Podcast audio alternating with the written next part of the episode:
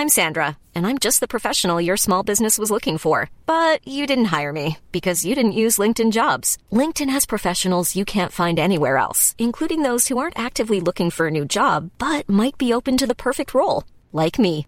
In a given month, over 70% of LinkedIn users don't visit other leading job sites. So if you're not looking on LinkedIn, you'll miss out on great candidates like Sandra. Start hiring professionals like a professional. Post your free job on linkedin.com/people today. Donc je m'appelle Guillaume, euh, Snail sur Twitter. Alors moi c'est Damien donc, et, mon pseudo c'est Annie. euh, bonsoir, je m'appelle Rémi, c'est tout ce que je peux dire ou je dis autre chose Bonjour, je m'appelle Quentin. Baptiste. je suis vice-président de Tristan. 803Z. Je suis Lucien, mais... Salut, je m'appelle Marvin, euh, j'ai 22 ans. Bonjour, je m'appelle Flavien. Benoît. C'est hyper Adrien. expert euh, L'Oréal.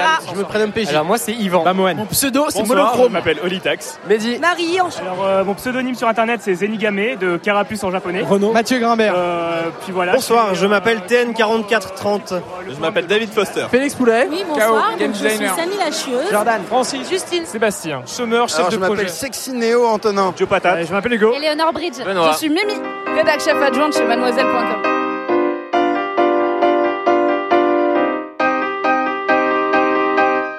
Studio 404, Studio 404 l'émission de société numérique.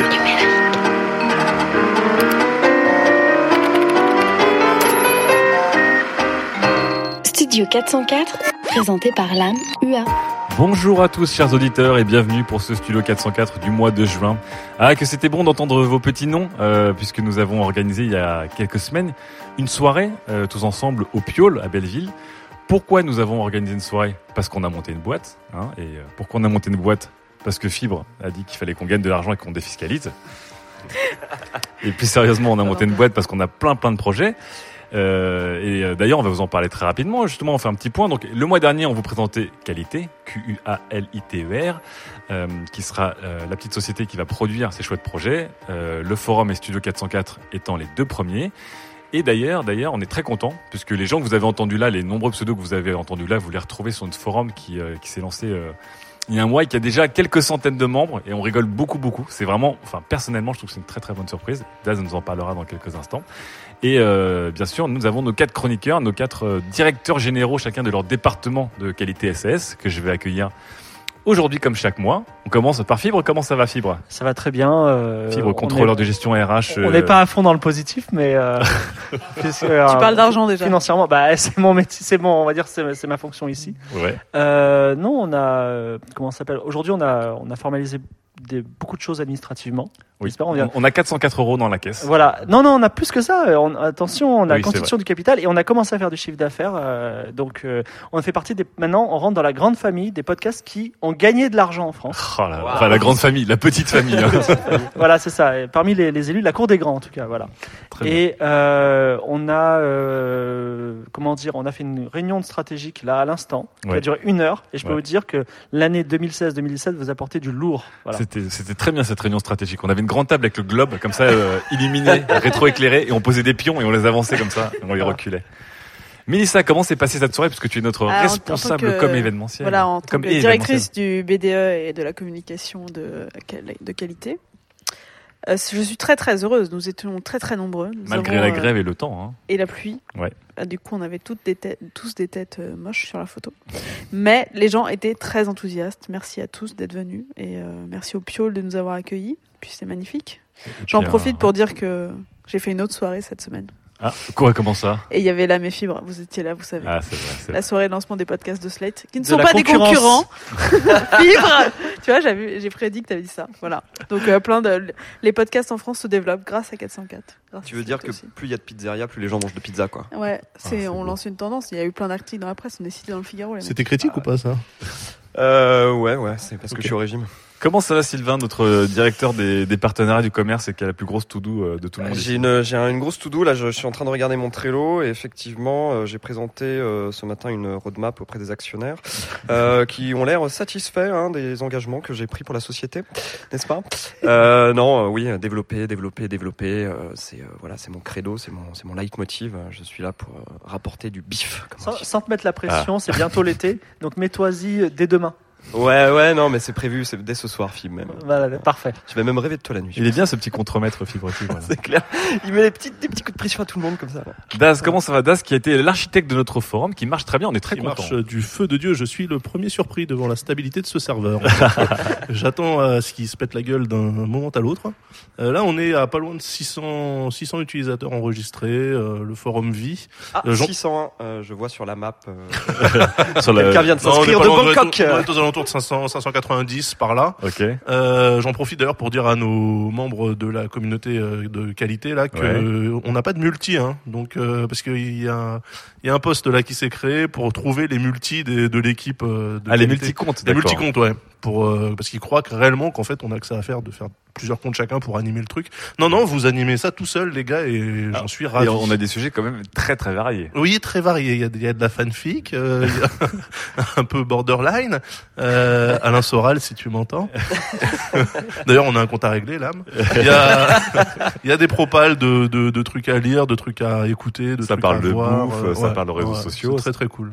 C'est cool. un, c'est un chouette forum point de qualité. Ouais. Comme Et du coup, euh, j'en profite aussi pour faire un coucou à ceux que je vais bannir dans pas longtemps. celui. Enfin bon, bref, on sait. Allez, en tout cas, on commence tout de suite avec le premier sujet et c'est Sylvain qui va nous parler de ces gourous du web 0.1 qui voudraient euh, maintenant le remplacer avec un web 3. je ne sais plus combien. Sujet numéro 1. Suivrez-vous le nouveau rêve des pères fondateurs du web? Tout à fait là, mais euh, je vais commencer quand même avec un petit disclaimer parce que la loi nous y oblige. Le récit suivant hein, que je vais vous raconter a été rédigé suite à un voyage presse sponsorisé. Par qui? Par HP Tu vas voir. Salut les choux, euh, je parle rarement de numérique sur mon blog Voyage et Maquillage, euh, voyage-et-maquillage.fr tout accroché au pluriel. Mais quand la NSA et Doritos m'ont invité pour visiter les États-Unis, je me suis dit que ce serait l'occasion d'en parler un peu, mes choux. Sur la photo, alors je porte un top Urban Outfitters et des sandales Birkenstock. Ah, et pour l'hôtel, je remercie également la Haute Autorité pour la diffusion des œuvres et la protection des droits sur Internet. Merci, c'était cool. Voilà, c'était ma petite intro Jérém Star. C'était il y a deux semaines. Ce matin-là, le soleil déjà haut filtre à travers la brume qui baigne la baie de San Francisco. Et oui, j'ai rendez-vous au 300 Funston Avenue. Un grand cube blanc se dresse devant moi. La modernité des matériaux contraste avec des éléments traditionnels de l'architecture de la Grèce antique, colonnes de marbre blanc et bas-reliefs. Je suis où? Je suis devant la bibliothèque d'Alexandrie de notre ère numérique. Devant moi s'érige le bâtiment qui héberge 15 pétabytes de contenu. Le pétabytes. De pétabytes. Ce matin, j'ai rendez-vous à l'Internet Archive, la grande archive du web créée en 96 par un monsieur qui s'appelle Brewster Cale, avec un objectif en tête, donner accès de manière universelle et gratuite à la connaissance du monde. Eh ben dis donc, Tout simplement. c'est grandiose tout ça. Voilà, donc pendant deux jours, en ce beau mois de juin, dans ce lieu euh, solennel et spirituel, il s'agit d'une ancienne église, dans ce lieu va se tenir une, dans une relative discrétion le Decentralized Web Summit, deux jours de conférences et d'ateliers pour penser un web décentralisé. Alors encore un truc de hippie, vous allez me dire, Ouais. et vous avez raison, mais pas n'importe quel hippie. Alors que je déambule dans la nef qui accueille les conférences, je tombe sur une guest list égarée sur un, égarée sur un coin de table. 300 personnes sont attendues, des web architectes, des activistes, des archivistes, des hackers venus des quatre coins du monde. Bangkok, Boston, Londres, Lisbonne, New York, Berlin, un petit peu comme les euh, membres du forum de qualité. Et tout en haut de cette liste, deux noms qui retiennent mon attention, Vint Cerf et Sir Tim Berners-Lee. Alors là, je suis choqué, mais pas déçu. Ah. Cerf et Berners-Lee ils font partie des pères fondateurs d'Internet et du web. Le premier, euh, Vint Cerf, il a inventé le protocole TCP/IP. Donc en gros, c'est l'infrastructure d'Internet, tout Bah simplement. ouais. Et le second, il a inventé un protocole qui s'appelle le World Wide Web, un truc bizarre, WW. Voilà, je me dis rien que ça, ok, les deux patrons sont là. Un invité euh, que je croise dans un couloir me tend son Fairphone qui tourne sur Firefox OS pour que je puisse consulter le programme. Donc euh, j'attrape le précieux appareil open source et équitable et puis euh, sans faire exprès j'active la rotation de l'écran. Donc le téléphone euh, freeze puis euh, reboot. je finis par dénicher un flyer papier hein, et euh, je regarde le, le titre des conférences un web qui s'archive soi-même par Windsurf, redécentraliser le web, question de stratégie par Tim Berners-Lee. Quant à notre hôte, donc euh, Brewster Cale, son introduction, elle est baptisée Garder le web ouvert, un appel pour un nouveau web décentralisé. Alors, je commence vite fait, tu vois, à transpirer un peu. J'imagine Ouais. déjà la NSA débarquer, le FBI nous, nous courser un petit peu dans les couloirs. Et je me dis qu'on court pas très vite en Birkenstock. Et je regarde autour de moi et tout le monde est en Birkenstock. Je me dis merde. Donc ils sont 300, hein, ces Spartiates, qui représentent l'élite du, du web tel qu'il aurait dû être, tel qu'il avait été imaginé et conçu. Donc un web décentralisé, c'est-à-dire un réseau de pair à pair qui permettrait, par exemple, euh, d'envoyer un mail à Mélissa sans que mon mail il parte de l'autre côté de l'Atlantique, il revienne, il atterrisse sur le smartphone alors qu'on est à 50 cm l'un de l'autre dans la même pièce. Un vrai web de pair à pair où il n'y a pas de centre euh, aux États-Unis, ni en France, ni en Europe. Donc je me dis que là que j'assiste quand même à un événement historique, quelque chose qui va marquer l'histoire, euh, puisqu'ils vont essayer de recréer ce nouveau web tel qu'il aurait dû être. Les confs commencent. On apprend qu'il est tout à fait possible de construire un web décentralisé, donc ça c'est une bonne nouvelle. Et encore mieux, les intervenants ils nous expliquent qu'on peut le construire par-dessus le web qui existe. On n'a pas besoin de créer un nouveau réseau et de tirer des nouveaux tuyaux. Tim Biel, donc c'est son petit nom sur son réseau. Des fois, quand on dit son, son nom d'utilisateur, on dit euh, oui, moi je m'appelle euh, Sylvain Palais sur le réseau. Bah, Tim Berners-Lee, il dit je m'appelle Tim Biel sur mon réseau. c'est le sien, c'est tout. C'est la classe. C'est la classe. Nous, il donne, il donne sa vision de comment fonctionne le web. Ça va vous parler. Euh, afin d'obtenir des choses gratuitement, les gens, ils ont abandonné leur confidentialité et leurs données. Les gens le savent. Le fameux si c'est gratuit, c'est un produit. Voilà. Les gens le savent, ils sont pas totalement satisfaits, mais ils se disent que c'est comme ça que ça fonctionne. C'est le deal. Le deal, c'est filer ses données à- au système marketing en se passant ben, nous-mêmes la corde de la surveillance au cou. Terrible constat que je traduirais en les gens sont des mongoliens. Je m'attendais un peu à ça. Voilà. Notre cher team, il en a marre de ça. Il propose de séparer les données des applications qui utilisent les données. C'est-à-dire que moi, toutes mes données perso, elles seraient au même endroit sur un serveur que je contrôle, euh, qui m'appartient, et c'est moi qui régulerai l'accès des applications Facebook, etc. à mes données. Il propose un point archive que chacun obtiendrait gratuitement et pour toujours, et toute notre vie serait dedans, même après notre mort. Oh, c'est beau. Ouais, c'est joli. Plein d'autres propositions émergent pour créer ces oasis de décentralisation. Vous avez peut-être entendu parler du protocole blockchain, par exemple, pour gérer un réseau de pair à pair. Mais ça, ça impose aux gens d'être à la fois client et serveur. Je vais expliquer très simplement. Imaginons un Uber sans l'entreprise Uber qui prend les commissions. Peut-on aujourd'hui expliquer un, syst- un, un concept sans parler de Uber de C'est le Uber de. Non, mais là, ce serait un Uber sans Uber qui prend de la thune, en fait. C'est plutôt cool. Sauf que pour que ça marche, bah, il faut que tout le monde participe et conduise sa voiture chacun son tour. et ça, c'est- ça, c'est plus compliqué. En termes de contenu sur le web, ça voudrait dire que chacun héberge son contenu chez soi, ton blog, ton site, mais aussi peut-être un équivalent open source de Facebook ou Twitter. Tout ça hébergé chez toi sur ton propre serveur. Alors, je laisse un petit peu mon, mon imagination euh, dérouler. Et je m'imagine à Noël offrir un Raspberry Pi à ma mère et lui dire, bah, tu vois, maman, là, tu tapes sudo apt install thunderbird-du8 local server. On va euh, configurer ton, ton serveur mail. On aura fini pour le nouvel an à peu près. Donc à la fin de ces deux jours, j'ai un drôle de sentiment. Je me dis quand même que ces idéalistes et intellectuels, ils sont un petit peu trop éloignés de la réalité. La réalité, c'est les gens. Et les gens, ils n'ont pas forcément envie d'apprendre Linux, à mon avis. C'est toujours la même histoire, finalement. Une communauté New Age et utopiste qui veut révolutionner l'accès à la connaissance, c'est super. Mais ça marche quand on est 100 et qu'on est tous chercheurs au CERN. Si Internet n'est pas devenu ce réseau décentralisé démocratique, je suis pas certain que c'est parce qu'on a loupé une étape. C'est peut-être à cause de hashtag les gens. Et euh, quand je parle des gens, je mets autant les utilisateurs que les startups, les éditeurs, etc. Donc c'est un terrible constat qui m'amène à poser une terrible question. Si on offre l'opportunité de créer un web décentralisé, co-construit, co-géré, démocratique, est-ce que hashtag les gens, nous, ne vont-ils pas reproduire en- encore et encore le même schéma à savoir transformer l'or en caca donc, chers collègues et néanmoins collaborateurs et néanmoins chroniqueurs et néanmoins amis, même si vous êtes de droite, Phil, vous qui êtes proche des gens, pouvez-vous imaginer pour nos Vincerf et Berners-Lee, qui sont un petit peu déconnectés, à quoi ressemblerait réellement ce nouveau web décentralisé, si on devait recommencer? Ah, terrible constat. Terrible constat. Bah oui, on peut, on peut Donc Sylvain, t'as- complètement ouais. le l'imaginer, ouais. Daz, tu penses qu'on peut Parce que Syl- Sylvain, en fait, il a vu un avenir qui est un avenir beau et propre, mais un avenir que, Non, mais c'est qui impossible. est trop compliqué pour tout le monde. C'est impossible. Donc assez rapidement, il y aura des intermédiaires qui te proposeront d'héberger chez eux ton serveur Oui. perso. Voilà.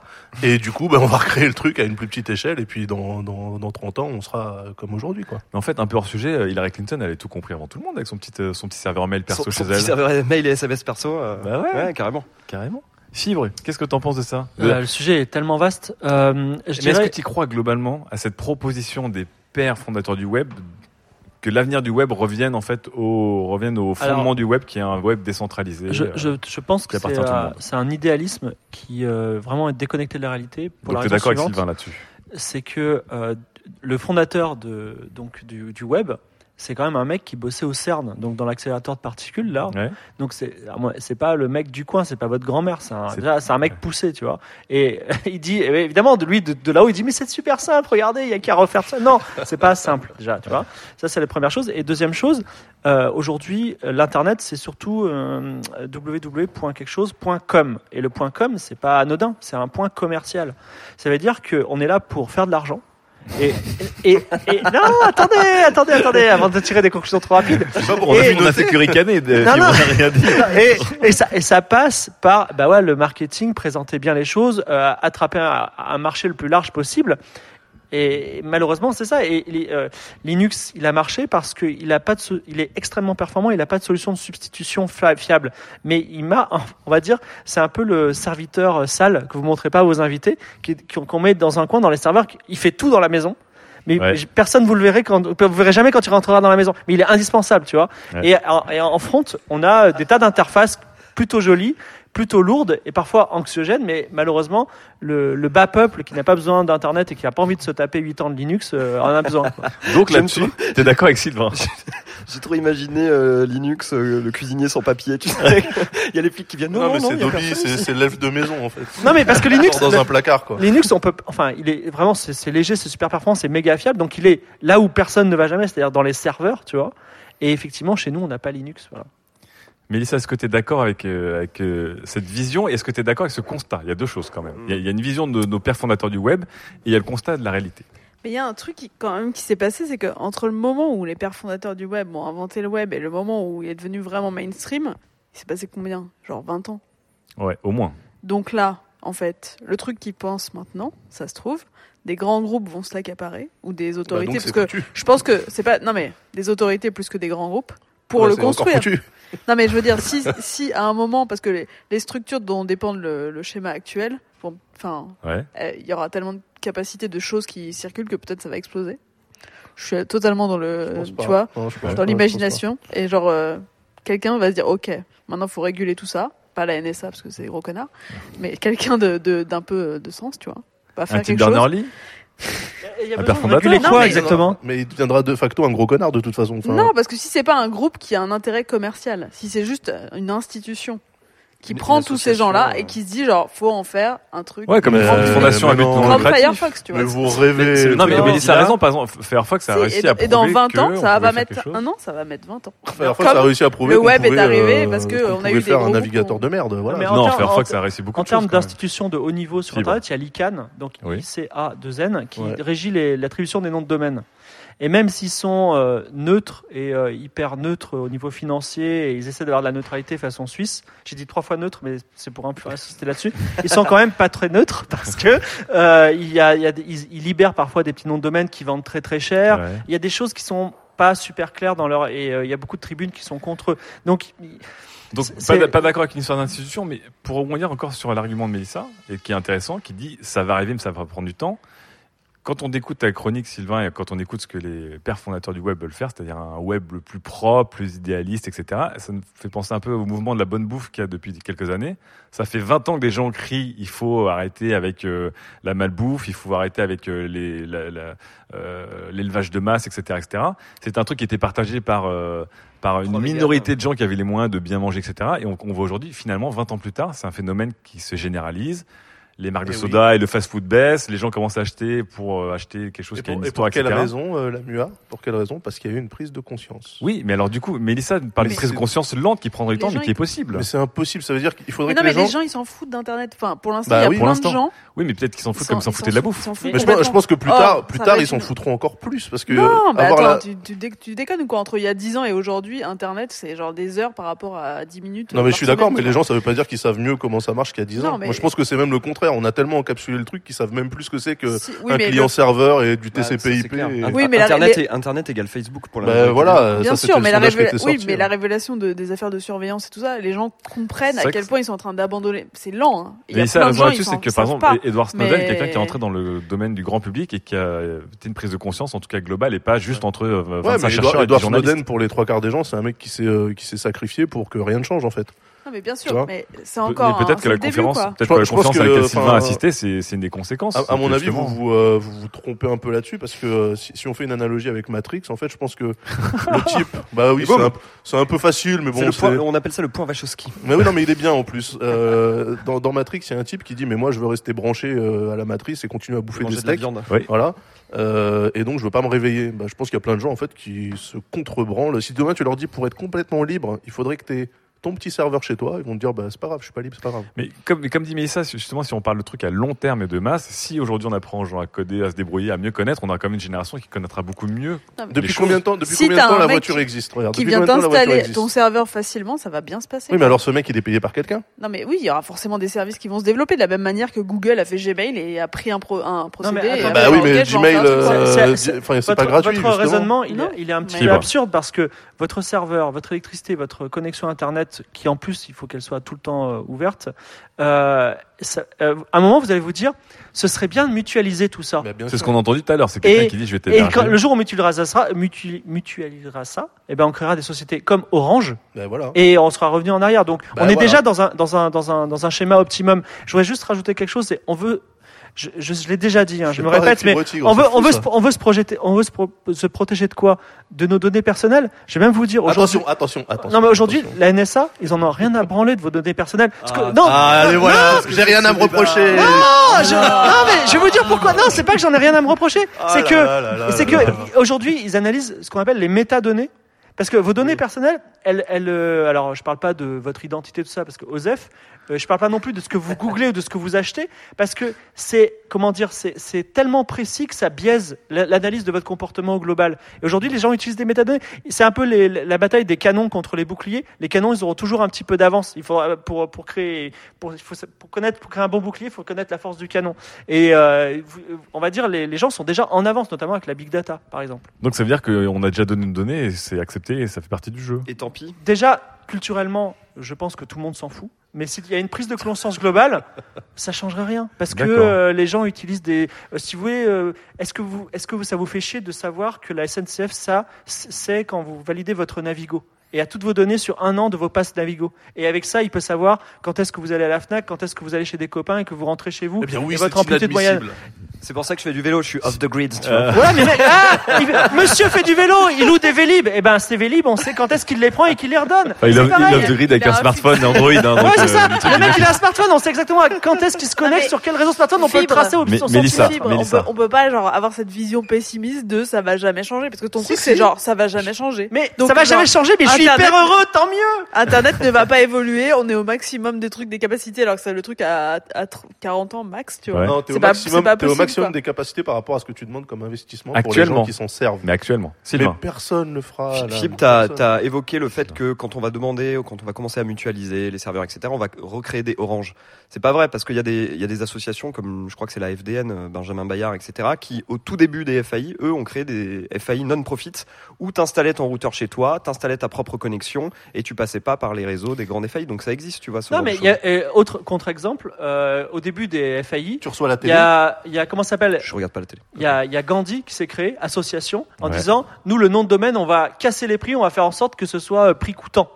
Et à un moment, ils avaient, euh, je sais pas combien de millions en poche. Ils se sont dit, oh, on va créer une petite SAS. Et ils sont bien, bien, bien fightés. Et maintenant, c'est une SAS qui fait des profits. 404. Et ben, ben oui, mais je veux dire, à un moment, on est dans une société capitaliste et on est à la merci ouais. de, de, de tout retournement de veste. Voilà. Ok, donc l'argent gagne. Non. Cool. Bah, Trop il a, bien. Il a toujours gagné euh, vis-à-vis de l'histoire. Hein. Non mais je comprends pas, toi tu serais le mec qui voudrait un internet propre et tu dis bah non, c'est pas. La seule fois où l'argent a pas les grands gagné, groupes font ça mieux. La seule fois où l'argent n'a tout. pas gagné, c'est quand. Ben Laden, qui avait de l'argent aux États-Unis, il a dit je m'en Osef, j'envoie deux, deux, deux avions dans les tours, tu vois, c'est tout. A- dis n'importe quoi, tu dis n'importe quoi. Le point islam. non mais c'est vrai, c'est- le jour, c'est le jour où il y a un mec qui a des tas d'argent et il dit bon je m'en fous, je préfère faire péter les trucs Du coup, tu dis il faut être terroriste et genre allons-y quoi. Ouh, Bah- les raccourcis. Alors là, on a tout là. Bah non mais il dit la seule fois où ça a marché c'était hein. Laden. Le ra- ra- on en est sur le circuit du, du, du LOL. En fait, il y a- trop de raccourcis. alors, je sais plus Le, raccourci est, le raccourci est je grossier de la part de Mélissa. mais, mais, mais les extrêmes gauches te diront, dans un monde ultra-capitaliste, euh, effectivement, la rébellion est la seule Alors- façon d'avoir un monde égalitaire. C'est quand même, quand même hyper triste parce qu'on on est tous euh, d'accord sur le fait que culturellement les gens sont pas avertis de cette chose-là. Et nous, on a un rôle en tant que studio 404 avec nos 15 000 écoutes par mois d'ouvrir ses consciences. Et Fibre, il arrive, il dit non, l'argent, des, des avions dans les tours. Mais arrêtez, vous avez compris mon raisonnement Non. Moi, je- moi, j'ai compris. Moi, je l'ai pas. compris. Ah, Dernière question sur ce débat. On, on parlait de l'effort que ça demande. Donc, C'est un effort noble et qui serait totalement justifiable, mais qui n'est pas un effort. Qu'est-ce qui se passe le jour où justement ce n'est plus un effort? Le jour où justement des solutions qui étaient galères, par exemple avant acheter euh, de la bonne bouffe, c'était galère. Aujourd'hui, il y a des systèmes euh, comme euh, je sais pas la ruche qui dit oui ou des petits maraîchers, des choses comme ça un peu novateurs et pratiques qui rentrent dans nos vies. Qu'est-ce qui se passe le jour où on nous offre une solution pour un web propre et décentralisé décrit par Sylvain, Ouais. mais qui est simple, qui est genre effectivement, il y a ce boîtier, tu sais que de toute façon ce boîtier, il est neutre parce qu'il a été scanné par je sais pas 20 milliards de forums et de mecs qui font que ce boîtier voilà, tu le poses, basta. Et, ben, tout Et le ça monde- coûte et ça coûte comme un Raspberry Pi, ça coûte 40 euros par tout le monde exemple. basculera. D'accord, donc Donc c'est ça possible. De la même manière que tout le monde s'est mis au webmail quand, Mais pas quand du tout. Google a Donc proposé le, une le problème en fait c'est juste, c'est juste la flemme des gens. Donc l'idéalisme c'est Évidemment, truc qui doit ouais, passer au ça a toujours de- été ça, le Évidemment problème. que c'est la flemme. Mais, le, pas- mais le- je suis tellement pas d'accord. Je suis pas d'accord avec C'est toi. vrai, si. pas La plupart des gens qui passent sur Internet, c'est pour avoir des séries gratos, parce que c'est moins cher sur Amazon. C'est-à-dire, c'est c'est des trucs qui améliorent un petit peu Oui, leur mais justement, Mais- justement, Fibre, ce qui a marché, le piratage a marché parce que c'était simple. Et Netflix marche parce que c'est simple. Encore une fois, si on arrive à avoir quelque chose, le bon exemple. hein. si on arrive à trouver quelque chose de simple pour les gens, ils payent ou ils payent pas. Mais le plus important, c'est que ce soit simple. Si Mais attends, non, euh, non, ce que je veux dire, c'est que votre euh, la, la cause idéologie, euh, idéologique Oui. que vous voulez défendre avec votre système, tout le monde s'en branle parce que regardez, il y a eu Adopi qui est arrivé, qui a envoyé des recommandés qui faisaient peur aux gens, et les gens ils téléchargeaient Non, quand non, même. non, il y a plein de gens qui ont reçu une lettre et qui ont arrêté de télécharger du jour au lendemain. Moi, Non, mais là, là où Fibre a aussi raison, c'est que les, les chiffres montrent que les, les jeunes générations, par exemple, pour elles, le deal de donner ses informations, sa vie privée, etc., c'est pas un problème pour eux. Et qu'effectivement, c'est plus un problème d'une génération plus ancienne qui est habituée à avoir une vie privée et qui maintenant est en train de basculer d'un fait. modèle à un autre. Ça veut dire que, Là-dessus, là-dessus, je suis d'accord avec toi, mais ça reviendra aussi. C'est-à-dire c'est-à-dire que, que cette génération va avoir, avoir un moment une sorte de. bah oui, va ils vont avoir, ils vont, non, mais ils vont avoir un réveil qui va être dur parce que ça va, ça sera euh, certainement suite à un gros drame, un truc vraiment, vraiment glauque, où d'un seul coup, ils vont prendre conscience de trucs que la génération d'avant a peut-être déjà elle euh, intégré, que euh, bah, sur Internet, faut quand même faire gaffe à ce que, à ce que tu laisses comme, euh, comme trace par rapport à ta vie, euh, à ta vie privée. Et donc, ça va arriver, c'est valeur. sûr. Donc, des, des, des termes comme la décentralisation, etc., ça, Si, Ce moi, il faudrait, il faudrait réellement que ça soit un truc qui soit facile à mettre en œuvre et qui coûte pas cher. d'accord. Euh, à la Netflix, voilà. ok. Excusez-moi, qui sera illégal, puisqu'aujourd'hui la loi prévoit que si vous faites votre propre FAI, il faut mettre une boîte noire du, sur- du gouvernement qui surveille vos, vos allées et venues sur que tu vas le Internet. faire toi-même, on dit que quelqu'un va inventer un truc, une solution facile. Ah, ok, là, il à apparaître magiquement. Bah Netflix c'est apparu magiquement. Excusez-moi. Non mais je veux dire ça va apparaître. Enfin, ces groupes Google est apparu, Netflix est apparu et ça peut être une autre. Ça arrivera, mais il faudrait Ça qu'il y ait quelque chose à en tu tirer. Il faudrait que ça soit, ça la soit loi- bien d'être vertueux. La loi fait. oblige que vous ayez une putain de boîte noire qui vous surveille de toute façon. Donc que vous êtes baisé. J'ai l'impression qu'il va finir par n'importe et la loi, c'est moi. Tu sais, c'est vraiment le. Dis n'importe quoi. sur- Mais euh, attendez, c'est- cette putain de loi qui surveille, qui, qui a, qui a été votée il y a un an, qui se- tout le monde disait sur Twitter. Euh, La loi sur La loi- l'enseignement. la loi je suis seul à être au courant de ça. La loi renseignement, Non, la oui, loi j'ai écrit une chronique dessus. Et ben voilà, et ben alors. et, et vous êtes là à proposer des serveurs euh, décentralisés, la vie Oui, mais la loi, la loi s'adapte, rien n'est figé dans le Oui, la loi s'adapte, d'accord. Elle va toujours Adopi, dans ce sens-là, le sens de la regarde- ah, mais liberté. attends, Adopi, Bah regarde Adopi, hein. c'est fini quoi. Voilà. Non, Adopi, presque- il relance- alors, Adopi, c'est pas terminé du tout. tu vois bien, Il ils envoient plus de courrier. Enfin, je veux dire, Non, c'est non, bon mais- quoi. non, mais arrêtez de dire n'importe quoi. Mais Arrêtez de dire n'importe quoi. Mais c'est toi qui dis n'importe quoi. Adopi, il y a eu, un. Alors Ah attendez, il faut, là il faut qu'on informe nos, nos auditeurs. Adopi, il y a eu un amendement qui a été voté peut-être pour l'arrêter en 2025, mais 2022. 2022. Et Tout le monde Voilà, sait mieux bon. que Fibre, en fait.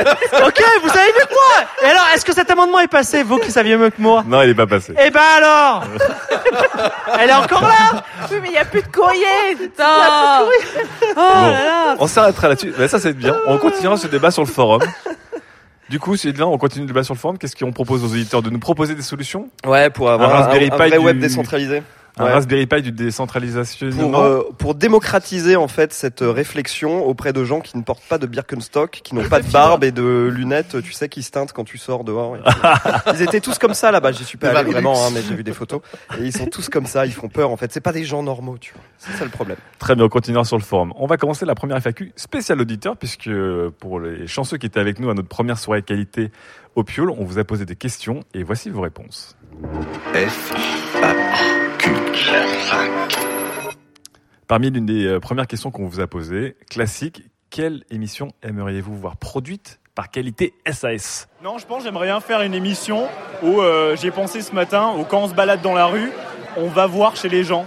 Et j'arrête quelqu'un, je dis euh, bonjour, j'aimerais bien voir comment c'est chez vous. Parce que la, la chose que je préfère euh, dans la vie, c'est euh, le soir quand je rentre euh, de soirée, c'est de regarder euh, chez les gens quand c'est allumé et de voir comment c'est chez eux. Ou pareil, aïe, j'habite dans un immeuble comme la plupart des gens. Et euh, quand je monte les étages et que je vois euh, la porte ouverte de chez mon voisin, j'aime bien regarder comment c'est chez lui. Ah, du coup, j'aimerais bien une émission où euh, on va chez les gens et on regarde la déco, alors qu'on a tous les mêmes apparts, mais on n'a pas tous la même déco. Bah, en plus de vos podcasts, j'aimerais bien euh, des vidéos. Franchement, des vidéos, ça serait vraiment cool. Mais pas des vidéos en mode, euh, enfin, en mode euh, vidéo de votre podcast. Vraiment des vidéos que vous faites euh, sur euh, sur une avancée technologique ou bien en- peut-être encore dans le numérique, certes, mais vraiment sur euh, un test d'un truc ou bien. Franchement, ça serait vraiment cool.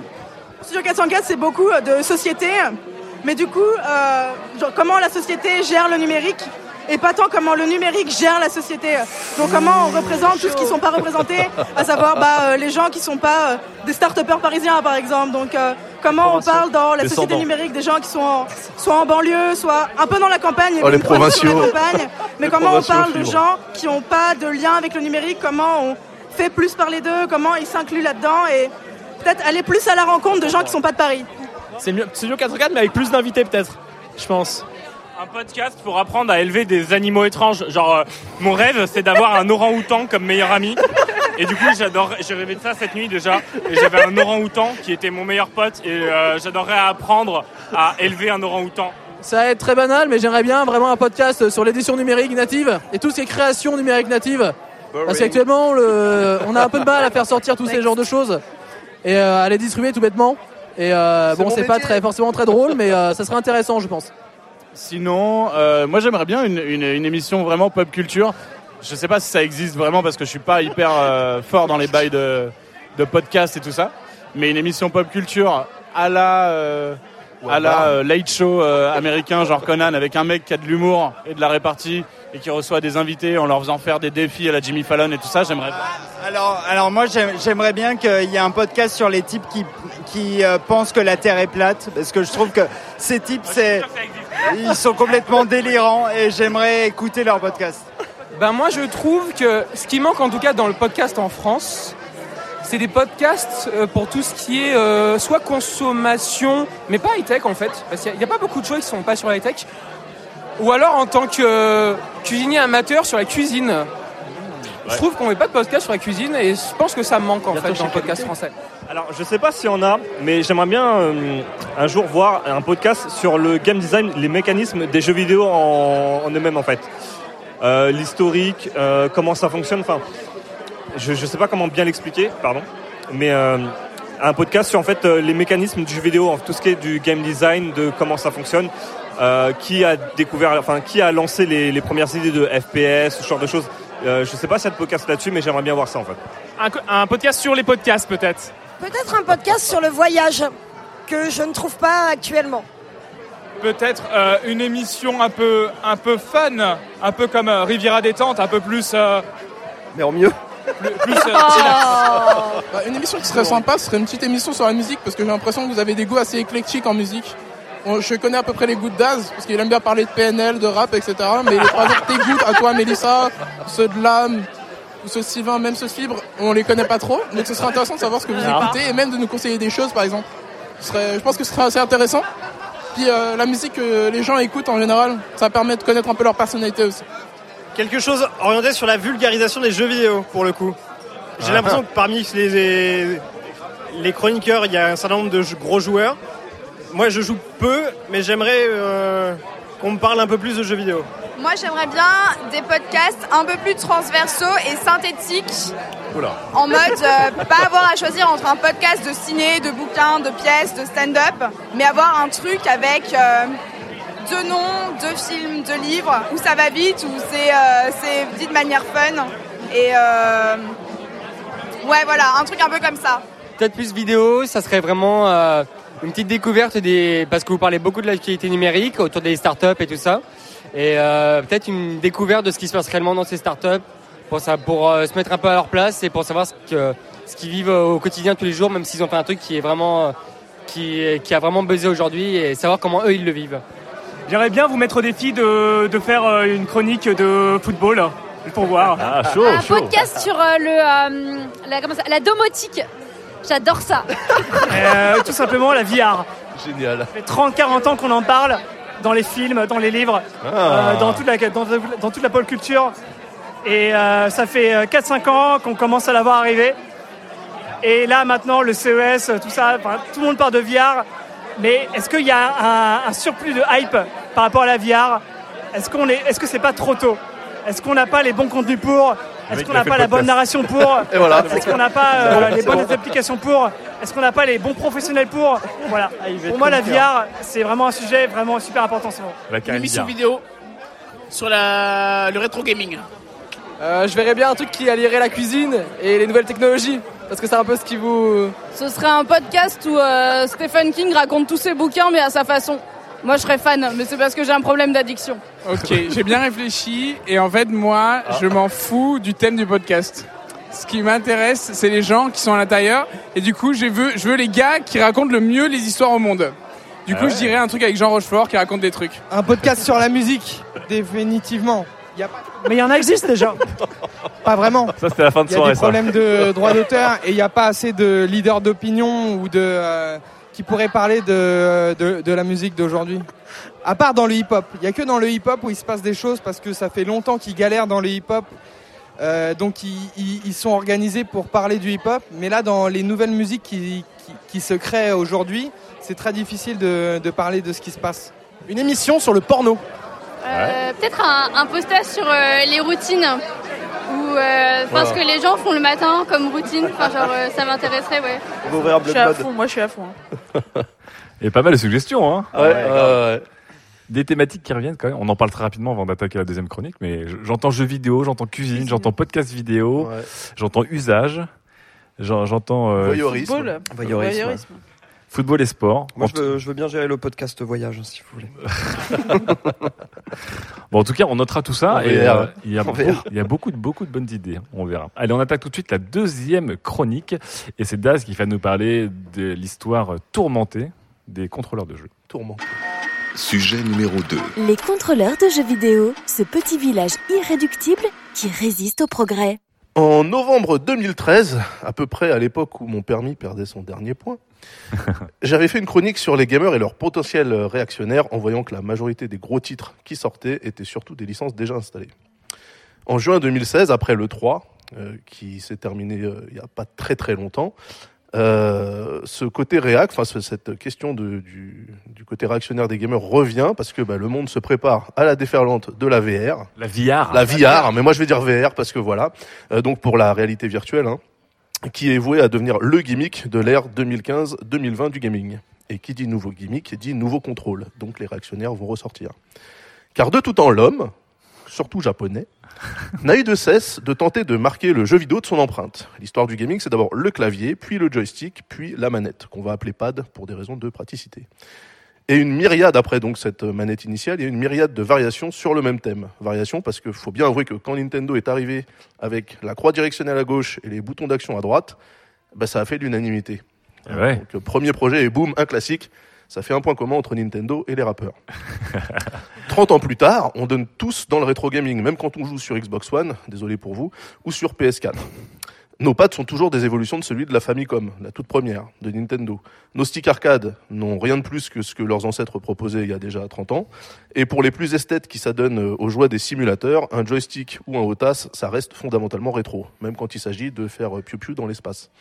Mais alors que les pads évoluaient positivement, le joueur curieux est passé par moult concepts, mornés, plus fumeux les uns que les autres, qui ont tenté d'ouvrir une porte vers de nouveaux horizons alternatifs, porte vite refermée par le haut d'or collectif des gamers un peu réac. Au, cha- au chapitre de ces essais, ouais, ouais, bah là je pense que je pars du principe que tout le monde l'a vu cet épisode. Non. Je sais pas de quoi on parle de toute façon. Au chapitre de ces essais, euh, citons Mattel et son fabuleux Power Glove, Atari et euh, le pad de la Jaguar, voire la Jaguar en elle-même en fait, ou encore le Negicon de Namco, c'était un pad PlayStation qui tournait au milieu, qu'on pouvait tordre au milieu. Je pourrais parler du Virtual Boy aussi de Nintendo, mais manque de bol, pour le Virtual Boy, le pad était le seul truc qu'il fallait pas acheter. Voilà, tout le reste était nul. Euh, plus près de nous, on va citer trois cas remarquables. Il y a la Wiimote de Nintendo qui a inventé et invité le motion gaming dans nos salons. Il y a le PlayStation Move de Sony qui a copié Nintendo parce que bah, on sait jamais, ça peut marcher. Et puis il y a Kinect de Microsoft qui était la voiture balai derrière les deux autres et puis qui a ramassé tout ce qu'il a pu pour faire pareil, mais sans faire pareil. Là-dessus donc arrive la réalité virtuelle. Sonner au bois, résonner trompette, et avec les casques débarquent les contrôleurs qui vont bien. L'expérience a quand même servi à quelque chose puisque cette fois chez Oculus comme chez HTC, les manettes qu'on va utiliser pour la VR ressemblent furieusement à des pads classiques qu'on aurait juste coupées au milieu afin d'en avoir la moitié dans chaque main. Chez Sony, c'est encore plus fort puisque le contrôleur officiel du PlayStation VR qui sortira donc euh, En cet, octobre, euh, ouais. cet hiver, ouais, cet automne, bah, c'est le PS Move de la PS3. Voilà, le truc qu'on trouve à 11 euros sur Amazon. Recycler les idées et le matériel, j'en avais pas rêvé, mais Sony l'a fait quand même parce que voilà, Sony ils sont comme ça. Donc futur du gaming ou pas, le paradigme classique sera donc bel et bien de la partie. On aura toujours sous chaque pouce accès à un stick analogique ou une croix directionnelle ou un trackpad, si on est chez Steam, ainsi qu'à quelques boutons, tandis que nos index seront eux posés sur une gâchette prête à l'emploi. Donc rien ne change. Rien ne change. Alors évidemment, les manettes embarquent capteurs et gyroscopes pour permettre de les repérer euh, en, en réalité virtuelle et d'évoluer dans l'espace, etc. Mais finalement, les inputs, eux, ils restent désespérément classiques. Et surprise, c'est justement ce côté classique qui garantira leur succès. Ah Marquez oui. mes mots. Marquez mes mots. Marquez mes mots. Parce que si les fabricants veulent s'imposer durablement sur, euh, sur ce marché, ils doivent d'abord composer avec les contraintes. Et dans le jeu vidéo, les contraintes, elles viennent pas des joueurs en fait, elles viennent des jeux. Ah ouais. Il suffit de voir l'aisance avec laquelle votre tata Jacqueline a enchaîné les strikes dans Wii Sport 15 minutes après avoir découvert une Wiimote pour s'en convaincre. L'être humain s'adapte à son environnement. C'est ce qui nous a permis de survivre depuis 200 000 ans, les gars. Le Power Glove, il a pas échoué parce qu'il était tout pourri. Il a échoué parce que les jeux basiques impliquaient d'avoir une croix directionnelle et des boutons sous le pouce pour réagir rapidement. Et que les positionner le long du bras droit, c'était pas la meilleure des idées, en fait. C'est sûr. Bon, ok, la reconnaissance des mouvements du Power Glove était quand même un peu pourrie. Bon, c'était 1991, donc c'est pas leur faute. Euh, la même critique peut être faite pour la Wiimote, du coup. Les gyroscopes étaient pas super précis et pour supporter la manette, les éditeurs étaient forcés d'adapter leurs titres. Ce que peu ont fait de manière convaincante, sort- sortis du, des titres first party de, de Nintendo. En fin 2015, Valve a sorti le Steam Controller, supposé être le chaînon manquant pour, euh, pour réconcilier la souris et le pad sur PC.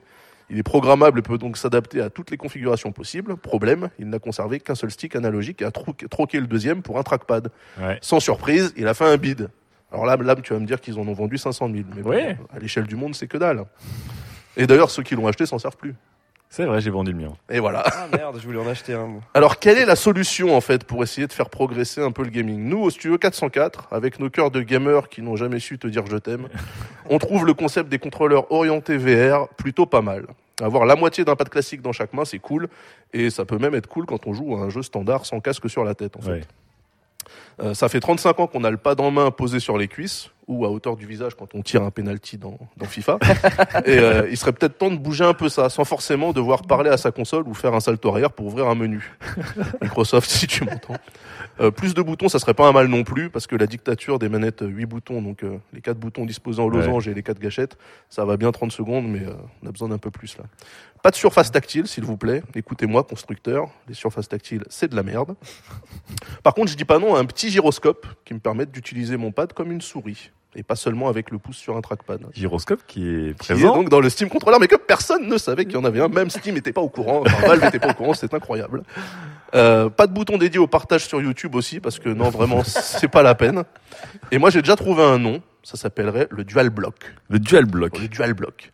Euh, alors, s'il faudrait quand même que donc les, les deux sections euh, qu'on ait dans chaque main, on puisse les, les raccrocher ensemble, hein. donc qu'elles soient aimantées. Ouais. Ça sera encore mieux histoire de pouvoir revenir au mode monobloc si euh, l'aventure du demi-pad était Bon, en gros, t'as si t'as un, un pad normal avec plus de boutons. C'est ça. non, parce que c'est bien sympa vos trucs de, de hippie saltimbanque de la VR là, mais euh, c'est marrant de défricher les nouveaux territoires et tout et tout.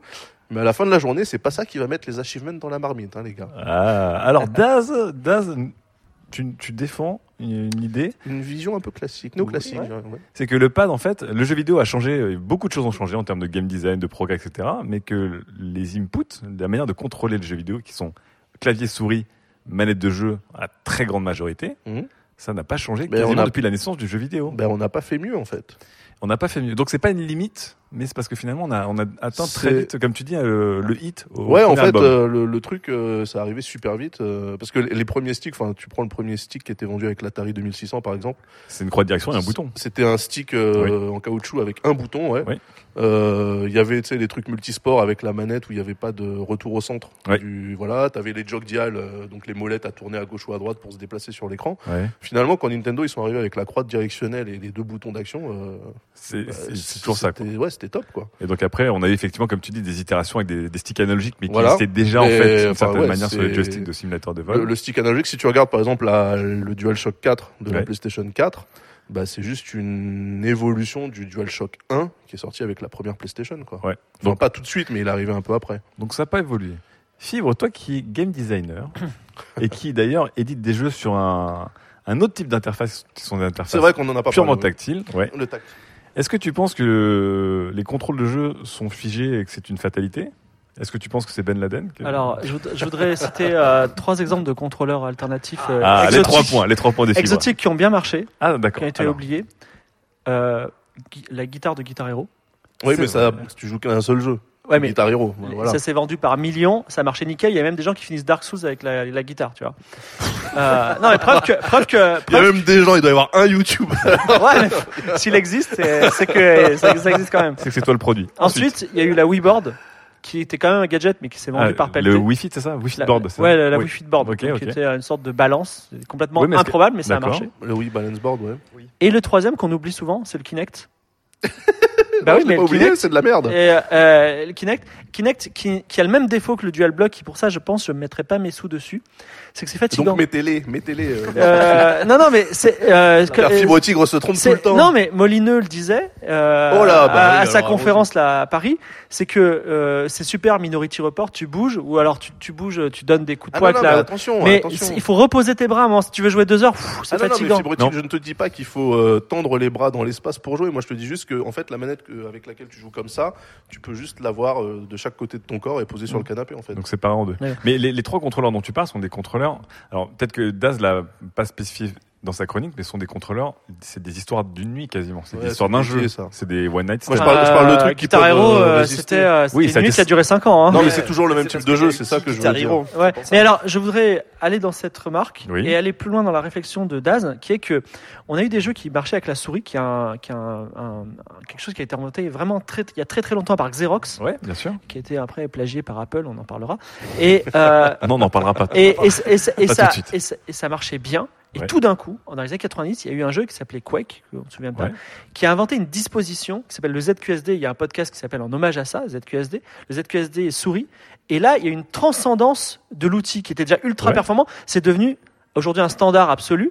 Et c'est devenu euh, d'un outil performant, d'un outil indispensable extraordinaire. Donc là, tu rejoins Daz en disant que ce qui a été inventé dès le début, 30 ans plus tard, ça reste le moyen le plus pertinent de jouer aux jeux vidéo. Non, ce que je veux dire, c'est que le, le, quand tu as le meilleur euh, device du monde, le meilleur contrôleur du monde, t'as fait que 50% du chemin, parce que après il y a toute une ingénierie de l'intégration, Ouais, et il y a même jeu. de détournements, de, enfin, on a fait, ok, euh, il y a eu même des jeux de rôle euh, de type RPG au tour par tour qui sont été faits avec la guitare et qui marchaient très très bien d'ailleurs.